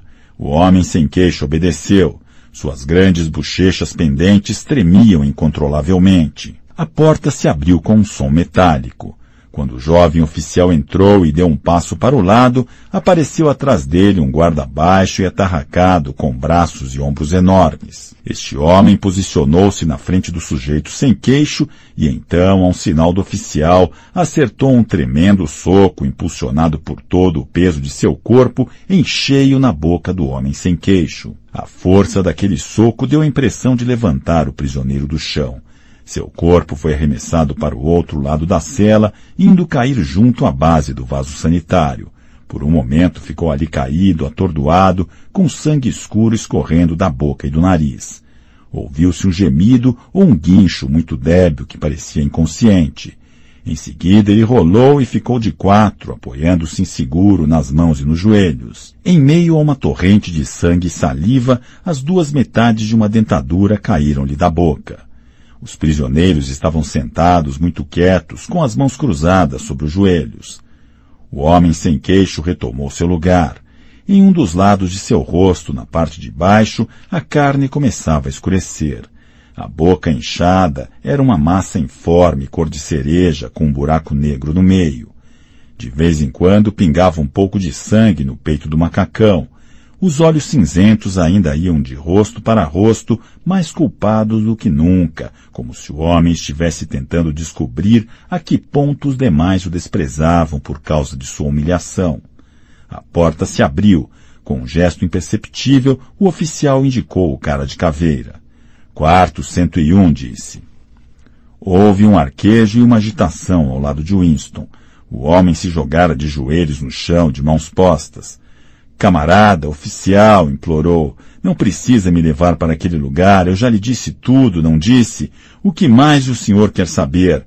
Confesso tudo o que o senhor quiser, tudo. É só me dizer o que é que confesso na hora. Escreva que eu assino, qualquer coisa, mas o quarto 101 não. Quarto 101, disse o oficial. O rosto do homem, já muito pálido, ficou de uma cor que Winston não teria acreditado que fosse possível. Era definitivamente, inquestionavelmente, um tom de verde. Faça o que quiser comigo, gritou. O senhor está me matando de fome há várias semanas. Acabe com o assunto de uma vez e me deixe morrer. Me dê um tiro, me enforque. Condene-me a 25 anos de prisão. Tem mais alguém que o senhor quer que eu denuncie? É só dizer quem é que eu falo tudo o que o senhor quer saber. Não me interessa quem é a pessoa, nem o que o senhor vai fazer com ela. Tenho mulher e três filhos. O mais velho ainda não completou seis anos. Pode pegar eles todos e cortar a garganta deles na minha frente que eu aguento e fico olhando. Mas não me leve para o quarto 101. Quarto 101, disse o oficial. O homem olhou freneticamente em torno para os outros prisioneiros, como se achasse que podia pôr outra vítima em seu lugar. Seus olhos se fixaram no rosto amassado do homem sem queixo. Estendeu um braço descarnado. É aquele ali que o senhor devia levar, não eu, gritou. O senhor não ouviu o que ele ficou dizendo depois que afundaram a cara dele? Me dê uma oportunidade que eu lhe conto tudo. Ele que é contra o partido, não eu. Os guardas avançaram. A voz do homem virou um guincho. O senhor não ouviu o que ele disse, repetia. A teletela teve algum problema. É ele que vocês querem. Levem aquele homem, não eu. Os dois guardas robustos se inclinaram para puxá-los pelos braços, só que naquele exato instante ele se jogou no chão e agarrou-se a uma das pernas de ferro que sustentavam o banco. Começara a oivar sem dizer nada, parecia um animal.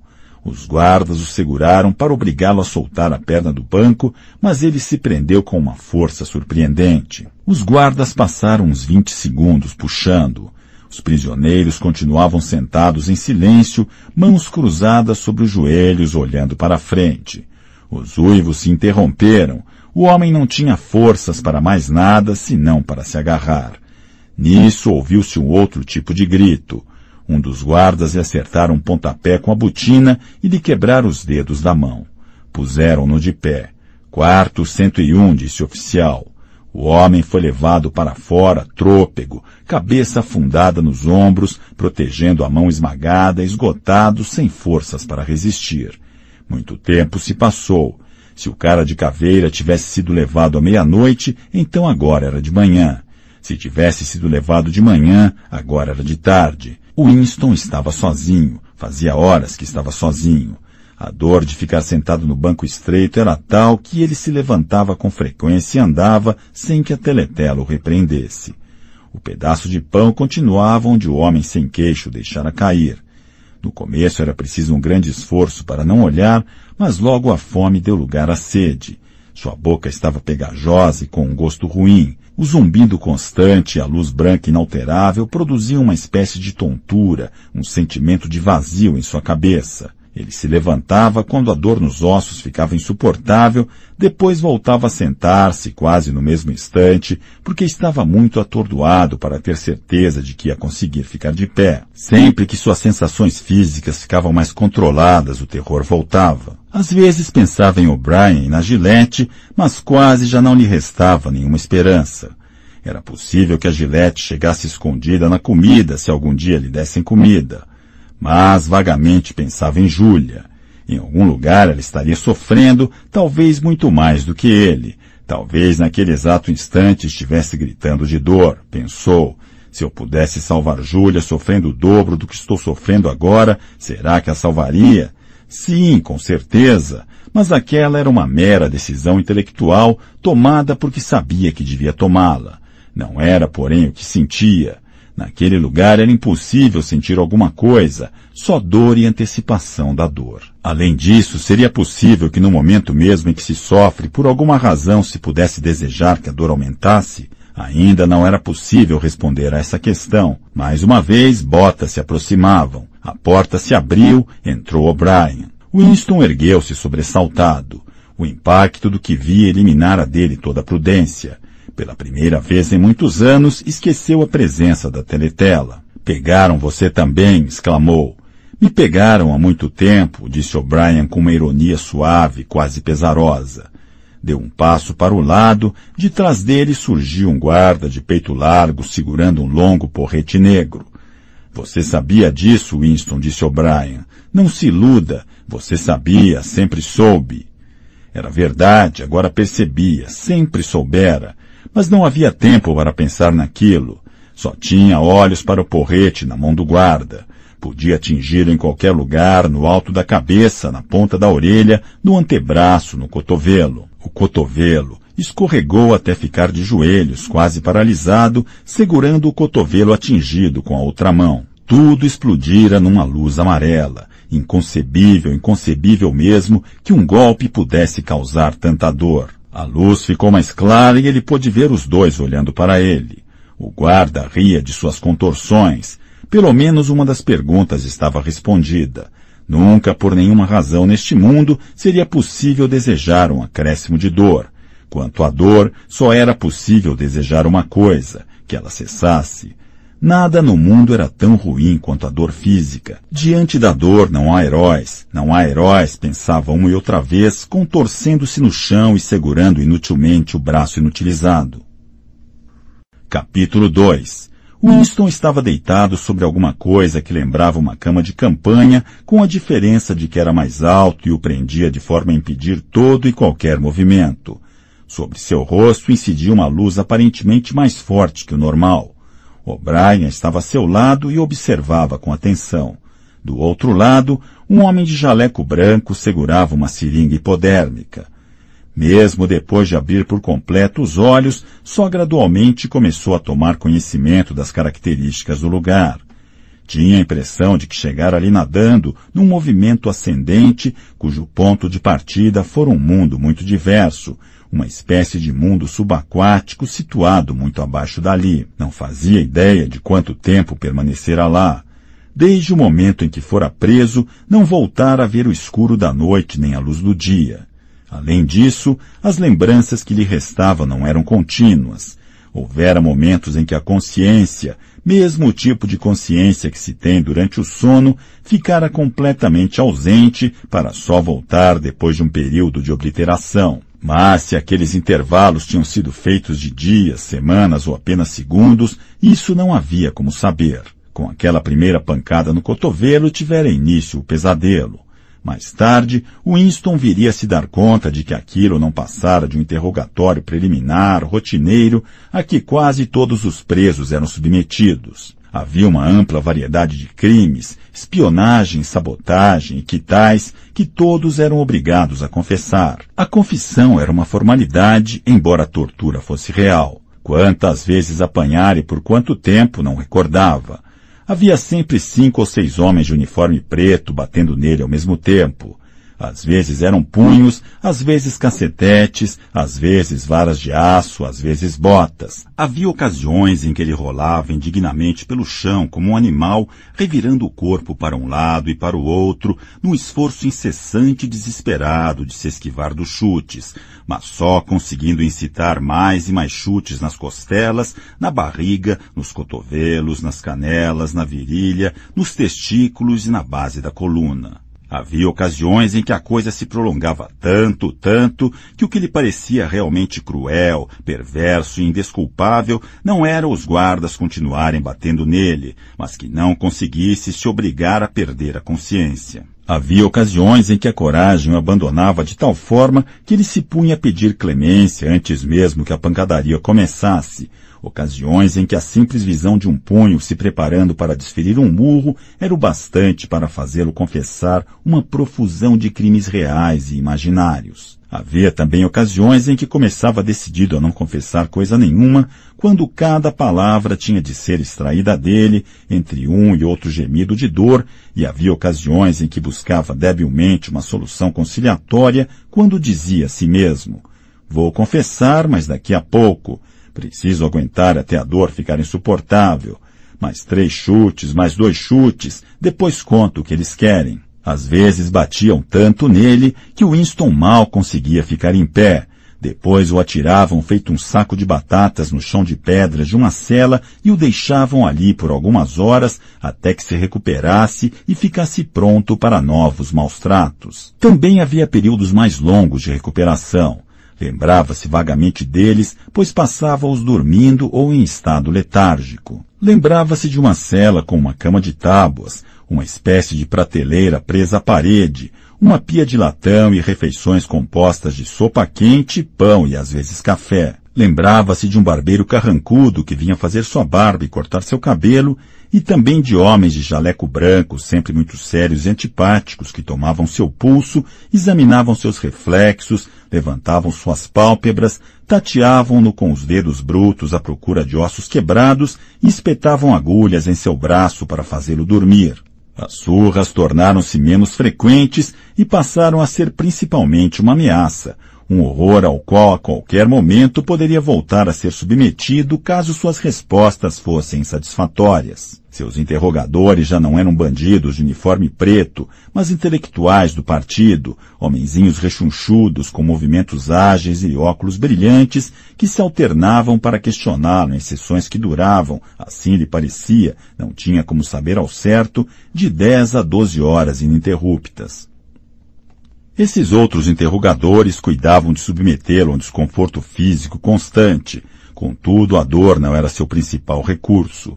Esbofeteavam-no, puxavam-lhe as orelhas e os cabelos, obrigavam-no a ficar em pé numa perna só, impediam-no de urinar, iluminavam seu rosto com luzes fortes até seus olhos começarem a lacrimejar. Porém, o propósito daquilo era apenas humilhá-lo e minar sua capacidade de argumentação e raciocínio. A verdadeira arma deles era o interrogatório inclemente, questionamentos que se estendiam por horas a fio sem interrupção, durante os quais o induziam a uma série de erros, pregavam-lhe peças, distorciam tudo o que ele dizia, incriminando-o a cada passo com mentiras e contradições, até que ele começava a chorar não só de vergonha, como também de exaustão nervosa. Às vezes Winston caía no choro meia dúzia de vezes numa única sessão, na maior parte do tempo, enchiam-no de impropérios e a cada momento de hesitação ameaçavam entregá-lo de novo aos guardas, Às vezes, porém, mudavam de repente de tom e passavam a chamá-lo de camarada, dirigiam-lhe apelos em nome da sócia e do grande irmão e perguntavam com pesar se depois de tudo o que havia passado não lhe restaria uma dose mínima de lealdade ao partido que o fizesse desejar desfazer o mal que havia causado. Com os nervos em frangalhos depois de horas e mais horas de interrogatório, até esse apelo era capaz de reduzi-lo a lágrimas lamurientas. Aquelas vozes enervantes acabaram por subjugá-lo mais completamente que as botas e os punhos dos guardas. Winston tornou-se apenas uma boca que revelava, uma mão que assinava tudo o que exigissem que assinasse. Sua única preocupação era descobrir o que queriam que confessasse e em seguida confessar depressa antes que a intimidação recomeçasse. Confessou ter assassinado membros eminentes do partido, distribuído panfletos sediciosos, desviado recursos públicos, vendido segredos militares, cometido todo tipo de sabotagem. Confessou ser de 1968 um espião a solto do governo lestasiano Confessou ser crente religioso, admirador do capitalismo e pervertido sexual. Confessou ter matado sua mulher, embora soubesse como deviam saber seus inquiridores que ela estava viva. Confessou ter mantido contato pessoal com Goldenstein durante anos a fio, além de ter sido membro de uma organização secreta da qual participavam quase todos os seres humanos que Winston conhecera na vida. Era mais fácil confessar tudo e comprometer todo mundo. Além do mais, em certo sentido, era tudo verdade. Era verdade que fora um inimigo do partido e aos olhos do partido não fazia a menor diferença entre pensamento e ação. Winston também guardava lembranças do outro tipo. Elas sobressaíam de maneira desconexa em sua mente como fotos circundadas por áreas de escuridão. Achava-se numa cela que não sabia dizer se estava às escuras ou se era iluminada, pois não conseguia ver nada além de um par de olhos. Perto dele, algum tipo de instrumento tic-taqueava vagarosa e regularmente.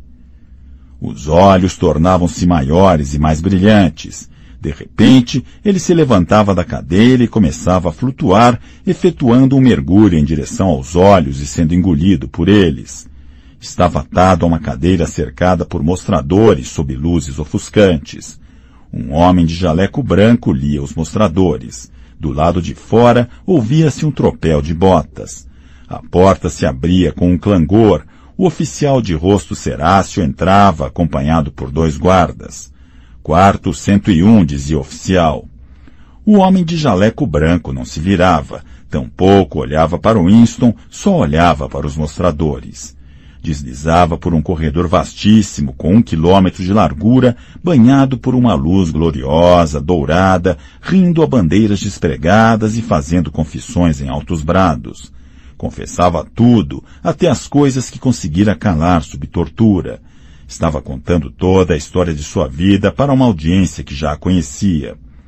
Com ele estavam os guardas, os outros interrogadores, os homens de jaleco branco, O'Brien, Julia, o Sr. Charrington, todos deslizando junto pelo corredor às gargalhadas.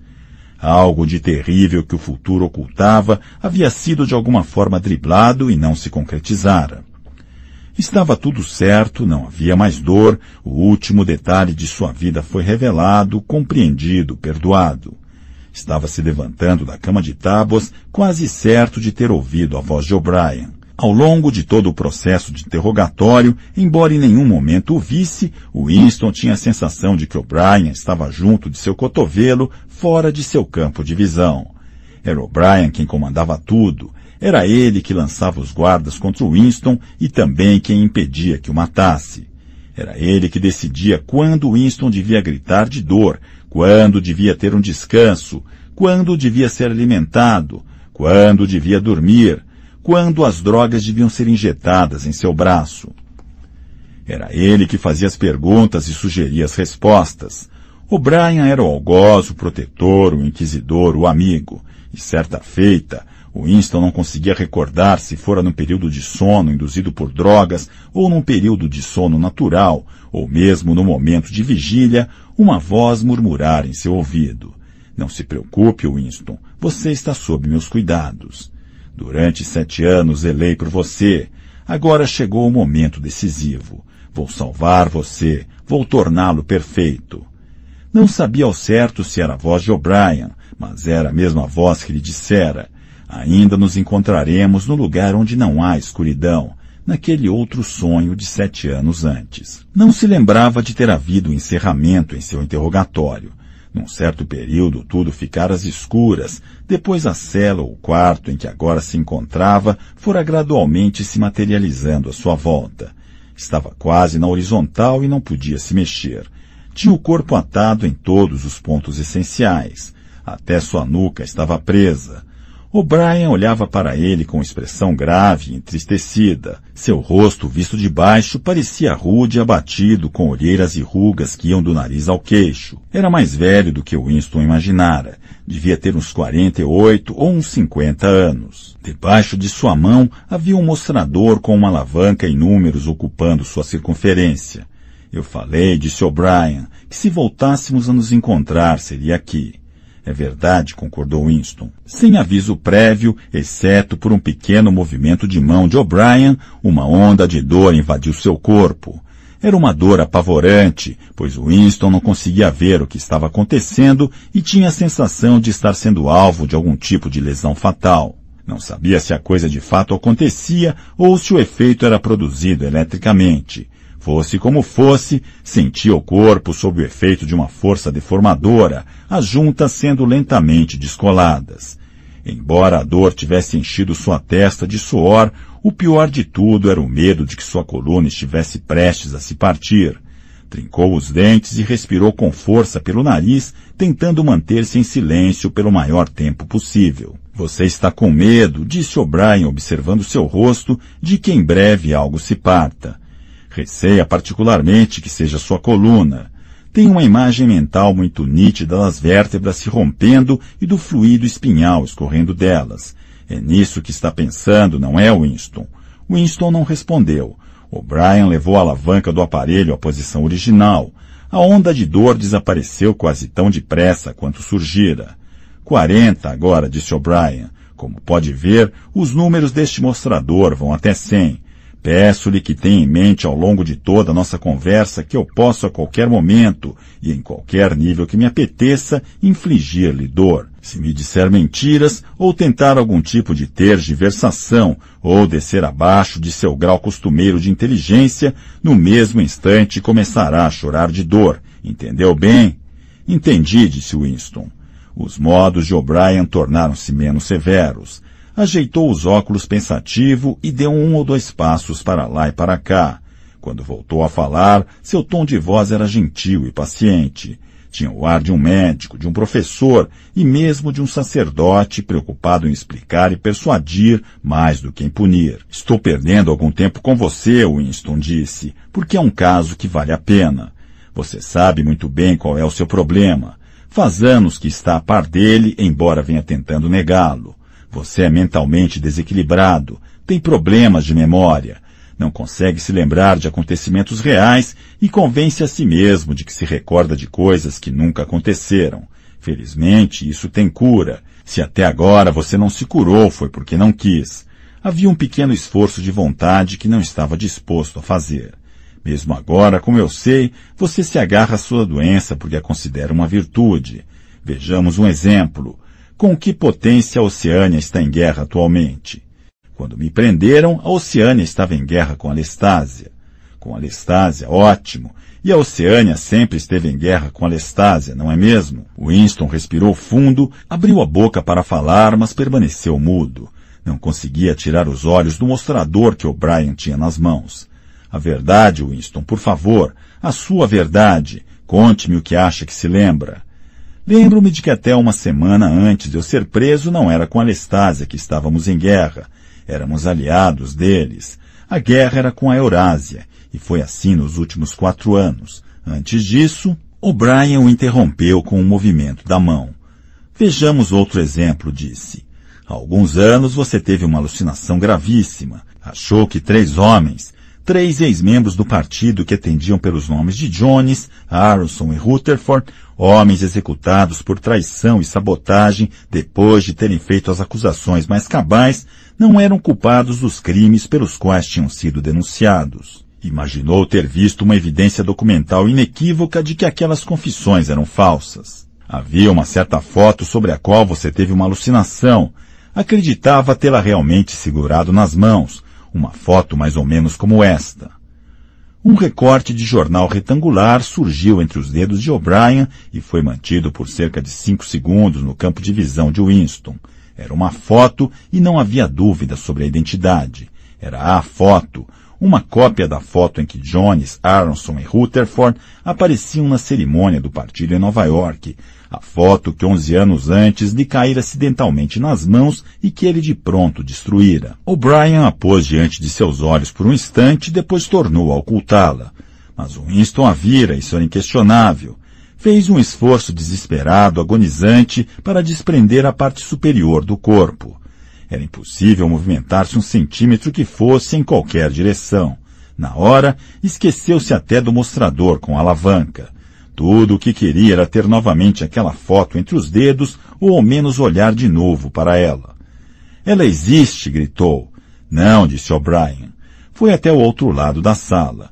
Havia um buraco da memória na parede oposta. O'Brien levantou a grade. Sem que ninguém a visse, a frágil tira de papel agora rodopiava na corrente de ar quente, desaparecia numa língua de fogo. O'Brien se afastou da parede. Cinzas, disse nem mesmo cinzas identificáveis. Pó, ela não existe, nunca existiu. Mas existiu, ainda existe, existe na memória, eu me lembro, você se lembra.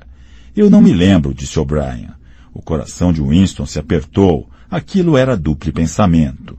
Sentiu-se dominado por uma impotência esmagadora. Se pudesse ter certeza de que O'Brien estava mentindo, isso ao que parecia não teria feito diferença. Mas era perfeitamente possível que O'Brien tivesse de fato esquecido a fotografia, e se fosse assim, já teria se esquecido de que afirmara não se lembrar dela, teria se esquecido do próprio esquecimento. Como ter certeza de que aquilo não passava de um embuste? Talvez o desequilíbrio mental pudesse mesmo acontecer. Foi esse o pensamento que selou sua derrota. O'Brien observava com expressão especulativa, tinha mais do que nunca o ar de um professor lidando pacientemente com uma criança teimosa, porém promissora. Há um slogan do partido abordando o controle do passado, disse. Repita-o, por favor. Quem controla o passado, controla o futuro. Quem controla o presente, controla o passado. Repetiu Winston obediente. Quem controla o passado, controla o futuro. Quem controla o presente, controla o passado disse O'Brien balançando lentamente a cabeça para demonstrar sua aprovação. Você acha, Winston, que o passado tem uma existência real? O sentimento de impotência tornou a se apossar de Winston. Seus olhos se apressaram em mirar o mostrador. Não apenas desconhecia se a resposta que o resguardaria da dor era sim ou não, como estava inseguro quanto à resposta que ele próprio acreditava ser a verdadeira. O'Brien esboçou um sorriso. A metafísica não é o seu forte, Winston, disse. Até este momento, você nunca havia se perguntado o que é que as pessoas entendem por existência. Vou formular a pergunta com mais precisão. Por acaso o passado existe concretamente no espaço? Há em alguma parte um lugar, um mundo de objetos sólidos onde o passado ainda esteja acontecendo? Não. Então onde o passado existe, se de fato existe? Nos documentos está registrado. Nos documentos e na mente, na memória humana. Na memória, muito bem. Nós, o partido, controlamos todos os documentos e todas as lembranças. Portanto, controlamos o passado, não é mesmo? Mas como vocês podem impedir que as pessoas se lembrem das coisas? Gritou Winston, tornando a se esquecer momentaneamente do mostrador. É involuntário, é uma coisa que foge ao controle da pessoa. Como podem controlar a memória? A minha vocês não controlaram. O Brian voltou a assumir uma atitude severa. Levou a mão ao mostrador. Pelo contrário, disse, foi você que não a controlou. Por isso foi trazido para cá. Está aqui porque não teve humildade suficiente, não teve autodisciplina, não se dispôs ao ato de submissão que é o preço a ser pago pelo equilíbrio mental. Preferiu ser um lunático, uma minoria de um só. Sua mente disciplinada enxerga a realidade, Winston. Você acha que a realidade é uma coisa objetiva, externa, algo que existe por conta própria. Também acredita que a natureza da realidade é autoevidente. Quando se deixa levar pela ilusão de que vê alguma coisa, supõe que todos os outros veem o mesmo que você. Mas eu lhe garanto, Winston, a realidade não é externa. A realidade existe na mente humana e em nenhum outro lugar não na mente individual que esteja sujeito a erros e que de toda maneira logo perece. A realidade existe apenas na mente do partido que é coletiva e imortal. Tudo o que o partido reconhece como verdade é a verdade. É impossível ver a realidade se não for pelos olhos do partido. É esse o fato que você precisa reaprender, Winston. E isso exige um ato de autodestruição, um esforço de vontade. Você precisa se humilhar antes de conquistar o equilíbrio mental. O'Brien fez uma breve pausa como para permitir que suas palavras fossem devidamente compreendidas. Lembra-se, continuou ele, de ter escrito em seu diário, liberdade é a liberdade de dizer que dois mais dois são quatro. Lembro, disse Winston. O'Brien levantou a mão esquerda e mostrou seu dorso para Winston com o polegar escondido e os outros quatro dedos estendidos. Quantos dedos tem aqui, Winston? Quatro. E se o partido disser que não são quatro, mas cinco, quantos dedos serão? Quatro. A palavra foi concluída com um gemido de dor. O ponteiro do mostrador saltara para cinquenta e cinco. O suor recobrira todo o corpo de Winston. O ar que entrou em seus pulmões saiu sob a forma de grunhidos fundos que nem trincando os dentes o Winston conseguia sufocar. O'Brien observava-o com os quatro dedos ainda estendidos. Puxou a alavanca de volta e dessa vez a dor foi apenas levemente mitigada. Quantos dedos, Winston? Quatro. O ponteiro saltou para sessenta. Quantos dedos, Winston? Quatro, quatro. Que mais posso dizer? Quatro. O ponteiro provavelmente tornara a subir, porém Winston não olhou para o mostrador o semblante carregado, severo, e os quatro dedos ocupavam todo o seu campo de visão. Tinha os dedos diante dos olhos como colunas enormes, desfocados e dando a impressão de vibrar, mas inequivocadamente quatro. Quantos dedos, Winston? Quatro. Pare, pare. Como pode continuar com isso? Quatro, quatro. Quantos dedos, Winston? Cinco, cinco, cinco. Não, Winston, assim não. Você está mentindo. Continua achando que são quatro. Quantos dedos? Quatro, cinco, quatro, o que você quiser. Apenas pare com isso, pare com a dor. De repente, viu-se sentado na cama com o braço de O'Brien em volta de seus ombros.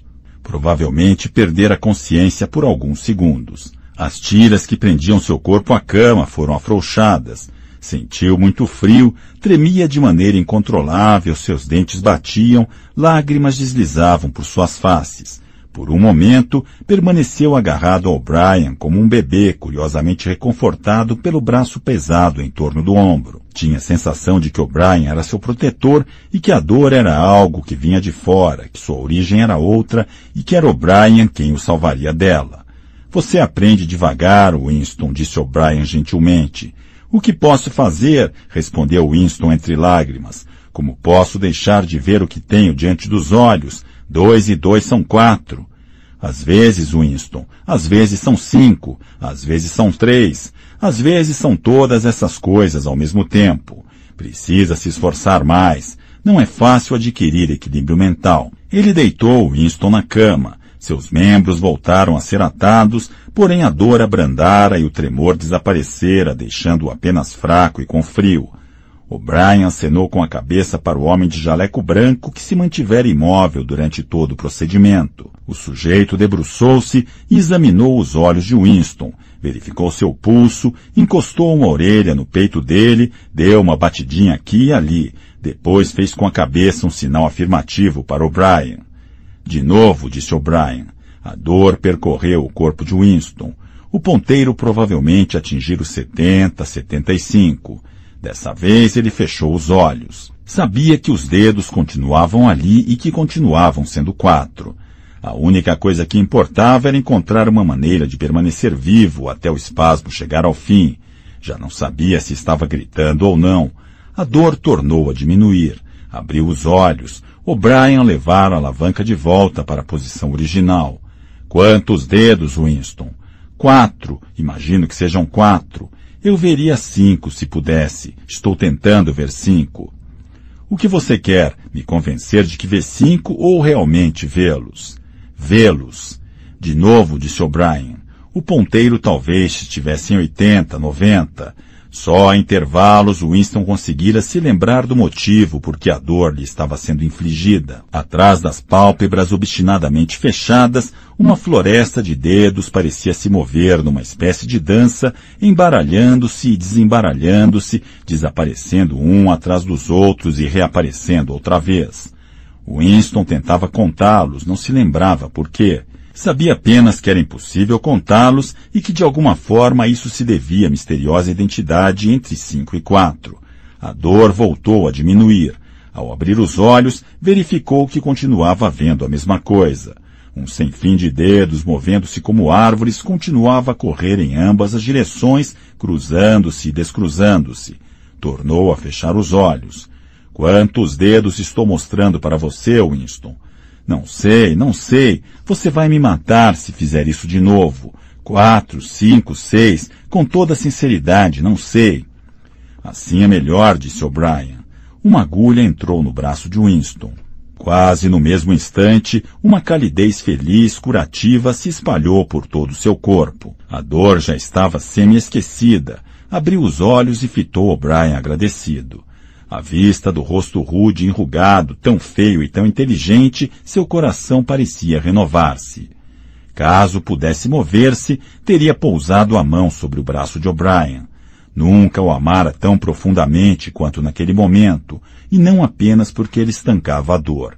Reavivara-se em seu íntimo o velho sentimento que no fundo não importava se O'Brien era amigo ou inimigo. O'Brien era alguém com quem se podia conversar. Talvez fosse mais importante ser compreendido que amado. A tortura a que O'Brien o submetera deixara-o à beira da demência, e em breve O'Brien certamente o mandaria para a morte. Não tinha a menor importância. Num sentido em que ia mais fundo que amizade, eram muito íntimos. Em algum lugar, embora as palavras talvez jamais viessem a ser ditas de fato, havia um local em que podiam se encontrar e conversar. A expressão com que O'Brien olhava para ele sugeria que possivelmente um pensamento idêntico estivesse lhe passando pela cabeça. Ao falar, sua voz tinha um tom afável, amistoso. Sabe onde você está, Winston? Não, imagino que no Ministério do Amor. Sabe há quanto tempo está aqui? Não faço ideia. Dias, semanas, meses. Acho que alguns meses. E por que acha que trazemos as pessoas para este lugar? Para fazê-las confessar não, não é por isso. Tente de novo. Para castigá-las. Não, exclamou O'Brien. Sua voz se modificar extraordinariamente e seu rosto assumir um aspecto a um só tempo ríspido e entusiasmado. Não, não é apenas para obter sua confissão, nem para castigar você. Será que é preciso explicar por que o trouxemos para cá? Foi para curá-lo, para fazer de você uma pessoa equilibrada. Será que é tão difícil assim você entender, Winston, que ninguém sai desse lugar sem estar curado? Não estamos preocupados com aqueles crimes idiotas que você cometeu. O partido não se interessa pelo ato em si, é só o pensamento que nos preocupa. Não nos limitamos a destruir nossos inimigos, nós os transformamos. Entende o que estou querendo dizer? O'Brien estava debruçado sobre Winston, seu rosto parecia enorme devido à proximidade e terrivelmente feio por estar sendo visto de baixo.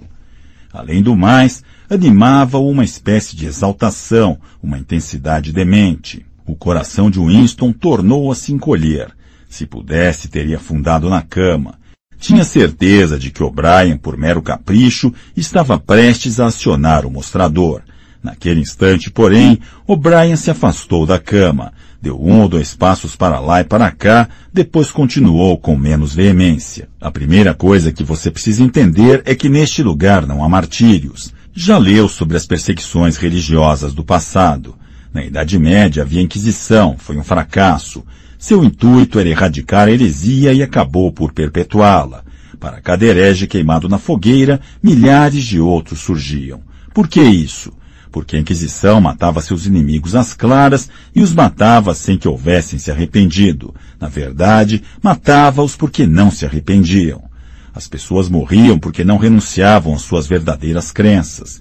Naturalmente, toda a glória ficava com a vítima e toda a vergonha com o inquisidor que a mandara para a fogueira. Mais tarde, no século XX, vieram os totalitários, como eram chamados. Os nazistas alemães e os comunistas russos. A perseguição que os russos faziam às heresias era ainda mais cruel que a da Inquisição. Eles imaginavam que tinham aprendido com os erros do passado, pelo menos sabiam que não podiam produzir mártires. Antes de expor as vítimas a julgamentos públicos, tratavam de destruir deliberadamente sua dignidade. Arrasavam-nas por meio de torturas e solidão, até transformá-las em criaturas lamentáveis, amedrontadas e desprezíveis, dispostas a confessar tudo o que lhes pusessem na boca, cobrindo-se a si próprias de injúrias, fazendo acusações e protegendo-se uma atrás das outras, suplicando clemência. E não obstante isso, passados alguns anos acontecia a mesma coisa. Os mortos tornavam-se mártires e sua degradação era esquecida. Me diga uma vez mais, por que isso acontecia? Em primeiro lugar, porque suas confissões tinham sido evidentemente extorquidas e eram falsas. Não cometemos esse tipo de erro. Todas as confissões proferidas aqui são verdadeiras. Fazemos com que sejam verdadeiras. E, sobretudo, não permitimos que os mortos se levantem contra nós. Você precisa parar de ficar achando que a posteridade o absolverá, Winston. A posteridade nunca ouvirá falar de você. Você será excluído do rio da história. Transformaremos você em gás e o mandaremos para a estratosfera. Não vai sobrar nada de você, nem seu nome no livro de registros, nem sua memória de um cérebro vivo. Será aniquilado no passado e no futuro. Nunca terá existido. Então, por que perdem tempo me torturando? pensou Winston com amargura passageira. O Brian estacou como se Winston tivesse pensado em voz alta. Com os olhos ligeiramente estreitados, seu rosto grande e feio se aproximou. Está pensando que se pretendemos destruí-lo tão absolutamente, de modo que nada do que você diga ou faça ou tenha menor importância, nesse caso, por que nós damos ao trabalho de interrogá-lo antes? Está pensando que, disse, se pretendemos destruí-lo tão absolutamente, de modo que nada do que você diga ou faça tenha a menor importância, nesse caso, por que nos damos ao trabalho de interrogá-lo antes? Era isso que estava pensando, não era? Era, disse Winston. O Brian esboçou um sorriso. Você é uma peça defeituosa, Winston. Uma nódoa a ser limpa. Não acabei de dizer que somos diferentes dos perseguidores do passado? Não nos contentamos com a obediência negativa nem com a submissão mais abjeta. Quando finalmente se render a nós, terá de ser por livre e espontânea vontade. Não destruímos o herege porque ele resiste a nós. Enquanto ele se mostrar resistente, jamais o destruiremos. Nós o convertemos, capturamos o âmago de sua mente, remodelamos o herege. Extirpamos dele todo o mal e toda a ilusão, trazemos o indivíduo para o nosso lado, não de forma superficial, mas genuinamente de corpo e alma. Antes de eliminá-lo, fazemos com que se torne um de nós. É intolerável para nós a existência em qualquer parte de um mundo de um pensamento incorreto, por mais secreto e impotente que seja. Nem no momento da morte podemos permitir o mínimo desvio. Antigamente, o herege ia para a fogueira, ainda herege, proclamando sua heresia, regozijando-se dela. Até a vítima dos expurgos russos tinha permissão para levar a revolta armazenada no crânio enquanto avançava pelo corredor à espera da bala. Nós tornamos o cérebro perfeito antes de destroçá-lo. A ordem dos antigos despotismos era, não farás. A ordem dos totalitários era, farás. Nossa ordem é, és. Ninguém que seja trazido para esse lugar se rebela contra nós. Todos passam por uma lavagem completa. Até aqueles três traidores miseráveis em cuja inocência você acreditava, Jones, Aronson e Rutherford, por fim se dobraram. Participei do interrogatório deles.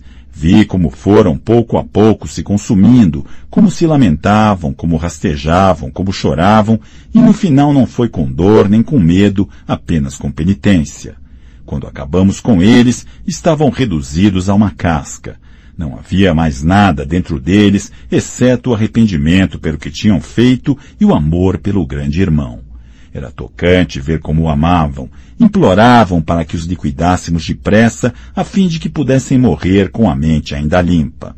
A voz de O'Brien assumira um tom quase sonhador. Em seu rosto ainda era possível notar o arrebatamento, o entusiasmo delirante. Ele não está fingindo, pensou Winston. Não é um hipócrita. Acredita em cada palavra do que diz. O que mais o oprimia era a consciência de sua inferioridade intelectual. Observava o vulto pesado e todavia gracioso andando de um lado ao outro, entrando e saindo de seu campo de visão. O'Brien era, em todos os sentidos, um ser maior que ele. Não havia ideia que tivesse ocorrido a Winston ou que pudesse vir a ocorrer um dia que O'Brien não conhecesse havia muito e que já não tivesse examinado e descartado. Sua mente continha de Winston. Nesse caso, como podia ser verdade que O'Brien fosse um demente? A demência só podia ser dele, Winston. O'Brien parou e olhou para ele. Sua voz voltou a assumir um tom severo. Não pense que se salvará, Winston, por mais absoluta que seja sua rendição. Ninguém que tenha se desencaminhado foi poupado, e mesmo que resolvêssemos deixá-lo viver até o fim de seus dias, mesmo assim você jamais escaparia de nós. O que lhe acontecer aqui é para sempre. Tenha isso em mente desde já. Nós o esmagaremos, deixaremos você num estado do qual não há retorno. Vão lhe suceder coisas das quais você não poderia se recuperar nem se vivesse mil anos. Nunca mais lhe será possível ter sentimentos humanos comuns. Tudo estará morto dentro de você. Nunca mais lhe será possível experimentar o amor, a amizade, a alegria de viver, o riso, a curiosidade, a coragem ou a integridade. Ficará oco. Vamos espremê-lo até deixá-lo vazio e depois o preencheremos conosco mesmos.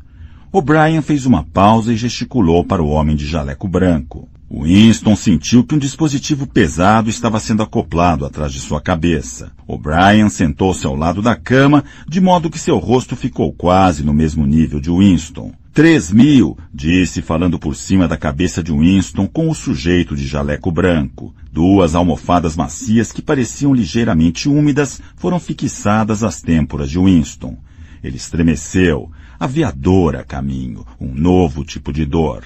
De maneira tranquilizadora, quase afetuosa, O'Brien pôs uma mão sobre a sua. Desta vez não vai doer, disse. Mantenha os olhos fixos nos meus. Sobreveio uma explosão devastadora, ou o que pareceu ter sido uma explosão, embora não fosse possível saber se houver algum ruído. Uma faísca ofuscante sem dúvida houvera. Winston não estava ferido, sentia-se apenas extenuado. Apesar de já estar deitado de costas quando a coisa aconteceu, ficou com a curiosa sensação de ter sido arremessado no ar. Um soco impressionante e indolor o deixara estatelado. Além disso, algo acontecera no interior de sua cabeça.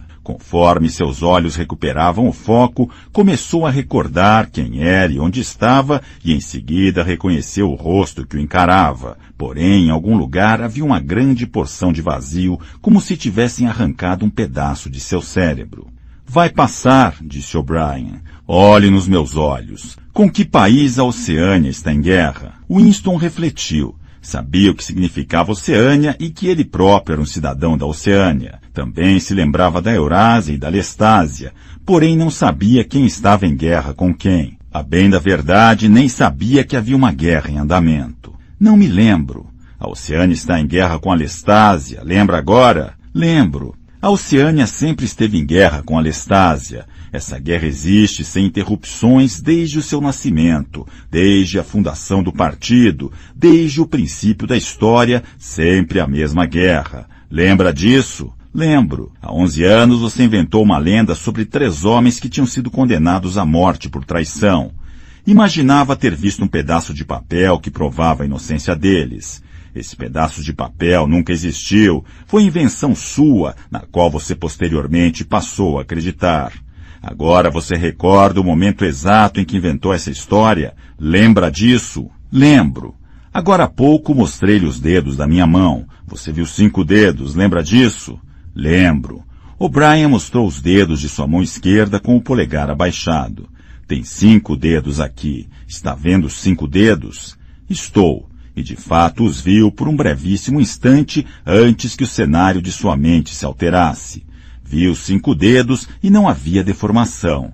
Então tudo voltou ao normal e retornaram o velho medo, o ódio, a perplexidade. Mas houvera um momento, Winston não sabia determinar sua duração, talvez 30 segundos, de certeza luminosa, um momento durante o qual cada nova sugestão de O'Brien preenchia uma porção de vazio e se tornava verdade absoluta, e em que dois e dois teriam sido três com a mesma facilidade com que seriam cinco, dependendo do que fosse necessário. A certeza se desfizera antes de O'Brien abaixar a mão, mas embora Winston não fosse capaz de recapturá-la, lembrava-se dela como alguém se lembra de um episódio marcante ocorrido num período remoto de sua vida, quando era de fato outra pessoa. Está vendo, disse O'Brien, como é perfeitamente possível? Estou. Com expressão satisfeita, O'Brien se levantou. À sua esquerda, Winston viu o homem de jaleco branco quebrar uma ampola e puxar o êmbolo de uma seringa. O'Brien virou-se para Winston com um sorriso. Quase à maneira antiga, ajeitou os óculos no nariz. Lembra-se de ter escrito em seu diário, disse, que não importava se eu era amigo ou inimigo, pois ao menos era alguém que compreendia você, uma pessoa com quem podia conversar. Você tinha razão. Gosto de conversar com você. Sua mente me atrai. Lembra um pouco a minha, com a diferença de que você é doido. Antes de encerrarmos a sessão, pode me fazer algumas perguntas, se quiser. Sobre qualquer coisa? Qualquer coisa. O'Brien notou que Winston olhava para o mostrador. Está desligado. Qual é a sua primeira pergunta? O que fizeram com a Júlia? indagou Winston. O'Brien sorriu outra vez. Ela traiu você, Winston. Imediatamente, incondicionalmente. Raras vezes vi alguém passar para o nosso lado com tamanha presteza. Você mal a reconheceria se a visse. Sua rebeldia, sua astúcia, sua loucura, sua mente suja, tudo foi extraído dela. Foi uma conversão perfeita, um caso para figurar em nossos livros textos. Vocês a torturaram. O Brian deixou isso sem resposta. Próxima pergunta, disse. O grande irmão existe? Claro que existe. O partido existe. O grande irmão é a personificação do partido. Mas existe da mesma maneira que eu existo? Você não existe, disse O'Brien. Mais uma vez foi assaltado pela sensação de impotência. Conhecia ou intuía os argumentos que demonstravam sua inexistência. Eram, contudo, argumentos absurdos, meros jogos de palavras. Porventura, a afirmação você não existe não continha um absurdo lógico. Mas de que valia alegar isso? Sua mente esmorecia à medida que pensava nos argumentos irrespondíveis e insanos com que O'Brien o aniquilaria. Eu acho que existo, disse penosamente. Tenho consciência de minha própria identidade. Nasci e vou morrer. Tenho braços e pernas. Ocupo um ponto particular no espaço. Nenhum outro objeto sólido pode ocupar simultaneamente esse mesmo ponto. É nesse sentido que o grande irmão existe? É irrelevante. Ele existe. O grande irmão vai morrer um dia? Claro que não. Como ele poderia morrer? Próxima pergunta. A confraria existe? Isso, Winston, você nunca saberá. Mesmo que resolvamos soltá-lo depois que terminarmos com você, mesmo que você viva até os 90 anos, nunca saberá se a resposta a essa pergunta é sim ou não. Enquanto viver, esse será para você um enigma não resolvido. Winston permaneceu em silêncio.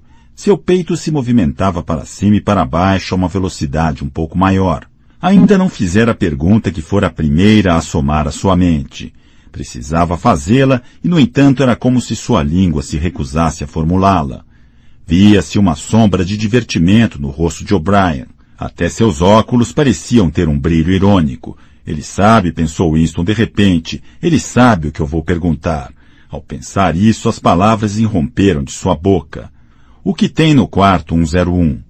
A expressão do rosto de O'Brien não se modificou. Respondeu secamente. Você sabe o que tem no quarto 101, Winston. Todo mundo sabe o que tem no quarto 101. Levantou um dedo para o homem de jaleco branco. Evidentemente a sessão chegara ao fim. Uma agulha perfurou o braço de Winston, que caiu quase de imediato num sono profundo. Capítulo 3 Sua reintegração tem três estágios, disse O'Brien. Primeiro aprendizado, depois compreensão, no fim aceitação. Chegou a hora de passar para o segundo estágio. Como sempre, Winston estava deitado de costas. Ultimamente, porém, deixavam as amarras mais frouxas. Ainda o prendiam à cama, mas era possível mexer um pouco os joelhos, virar a cabeça e erguer o braço a partir do cotovelo. Também o mostrador ficara menos terrível. Ele conseguia evitar a dor excruciante sempre que usava de uma suficiente rapidez mental. Era sobretudo quando mostrava estupidez que O'Brien puxava a alavanca. Às vezes passava uma sessão inteira sem usar o mostrador. Ele não se lembrava de quantas sessões já haviam ocorrido. O processo parecia estender-se por um tempo longo, indefinido, semanas possivelmente, e os intervalos entre as sessões podiam ser de dias, às vezes de apenas uma ou duas horas. Deitado aí, disse O'Brien, você muitas vezes se perguntou, perguntou até para mim, por que o Ministério do Amor se preocupa tanto com você? Por que gasta tanto tempo com você? E quando estava livre, você se intrigava com o que no fundo era essa mesma dúvida. Conseguia perceber os mecanismos da sociedade em que vivia, porém não suas motivações subjacentes.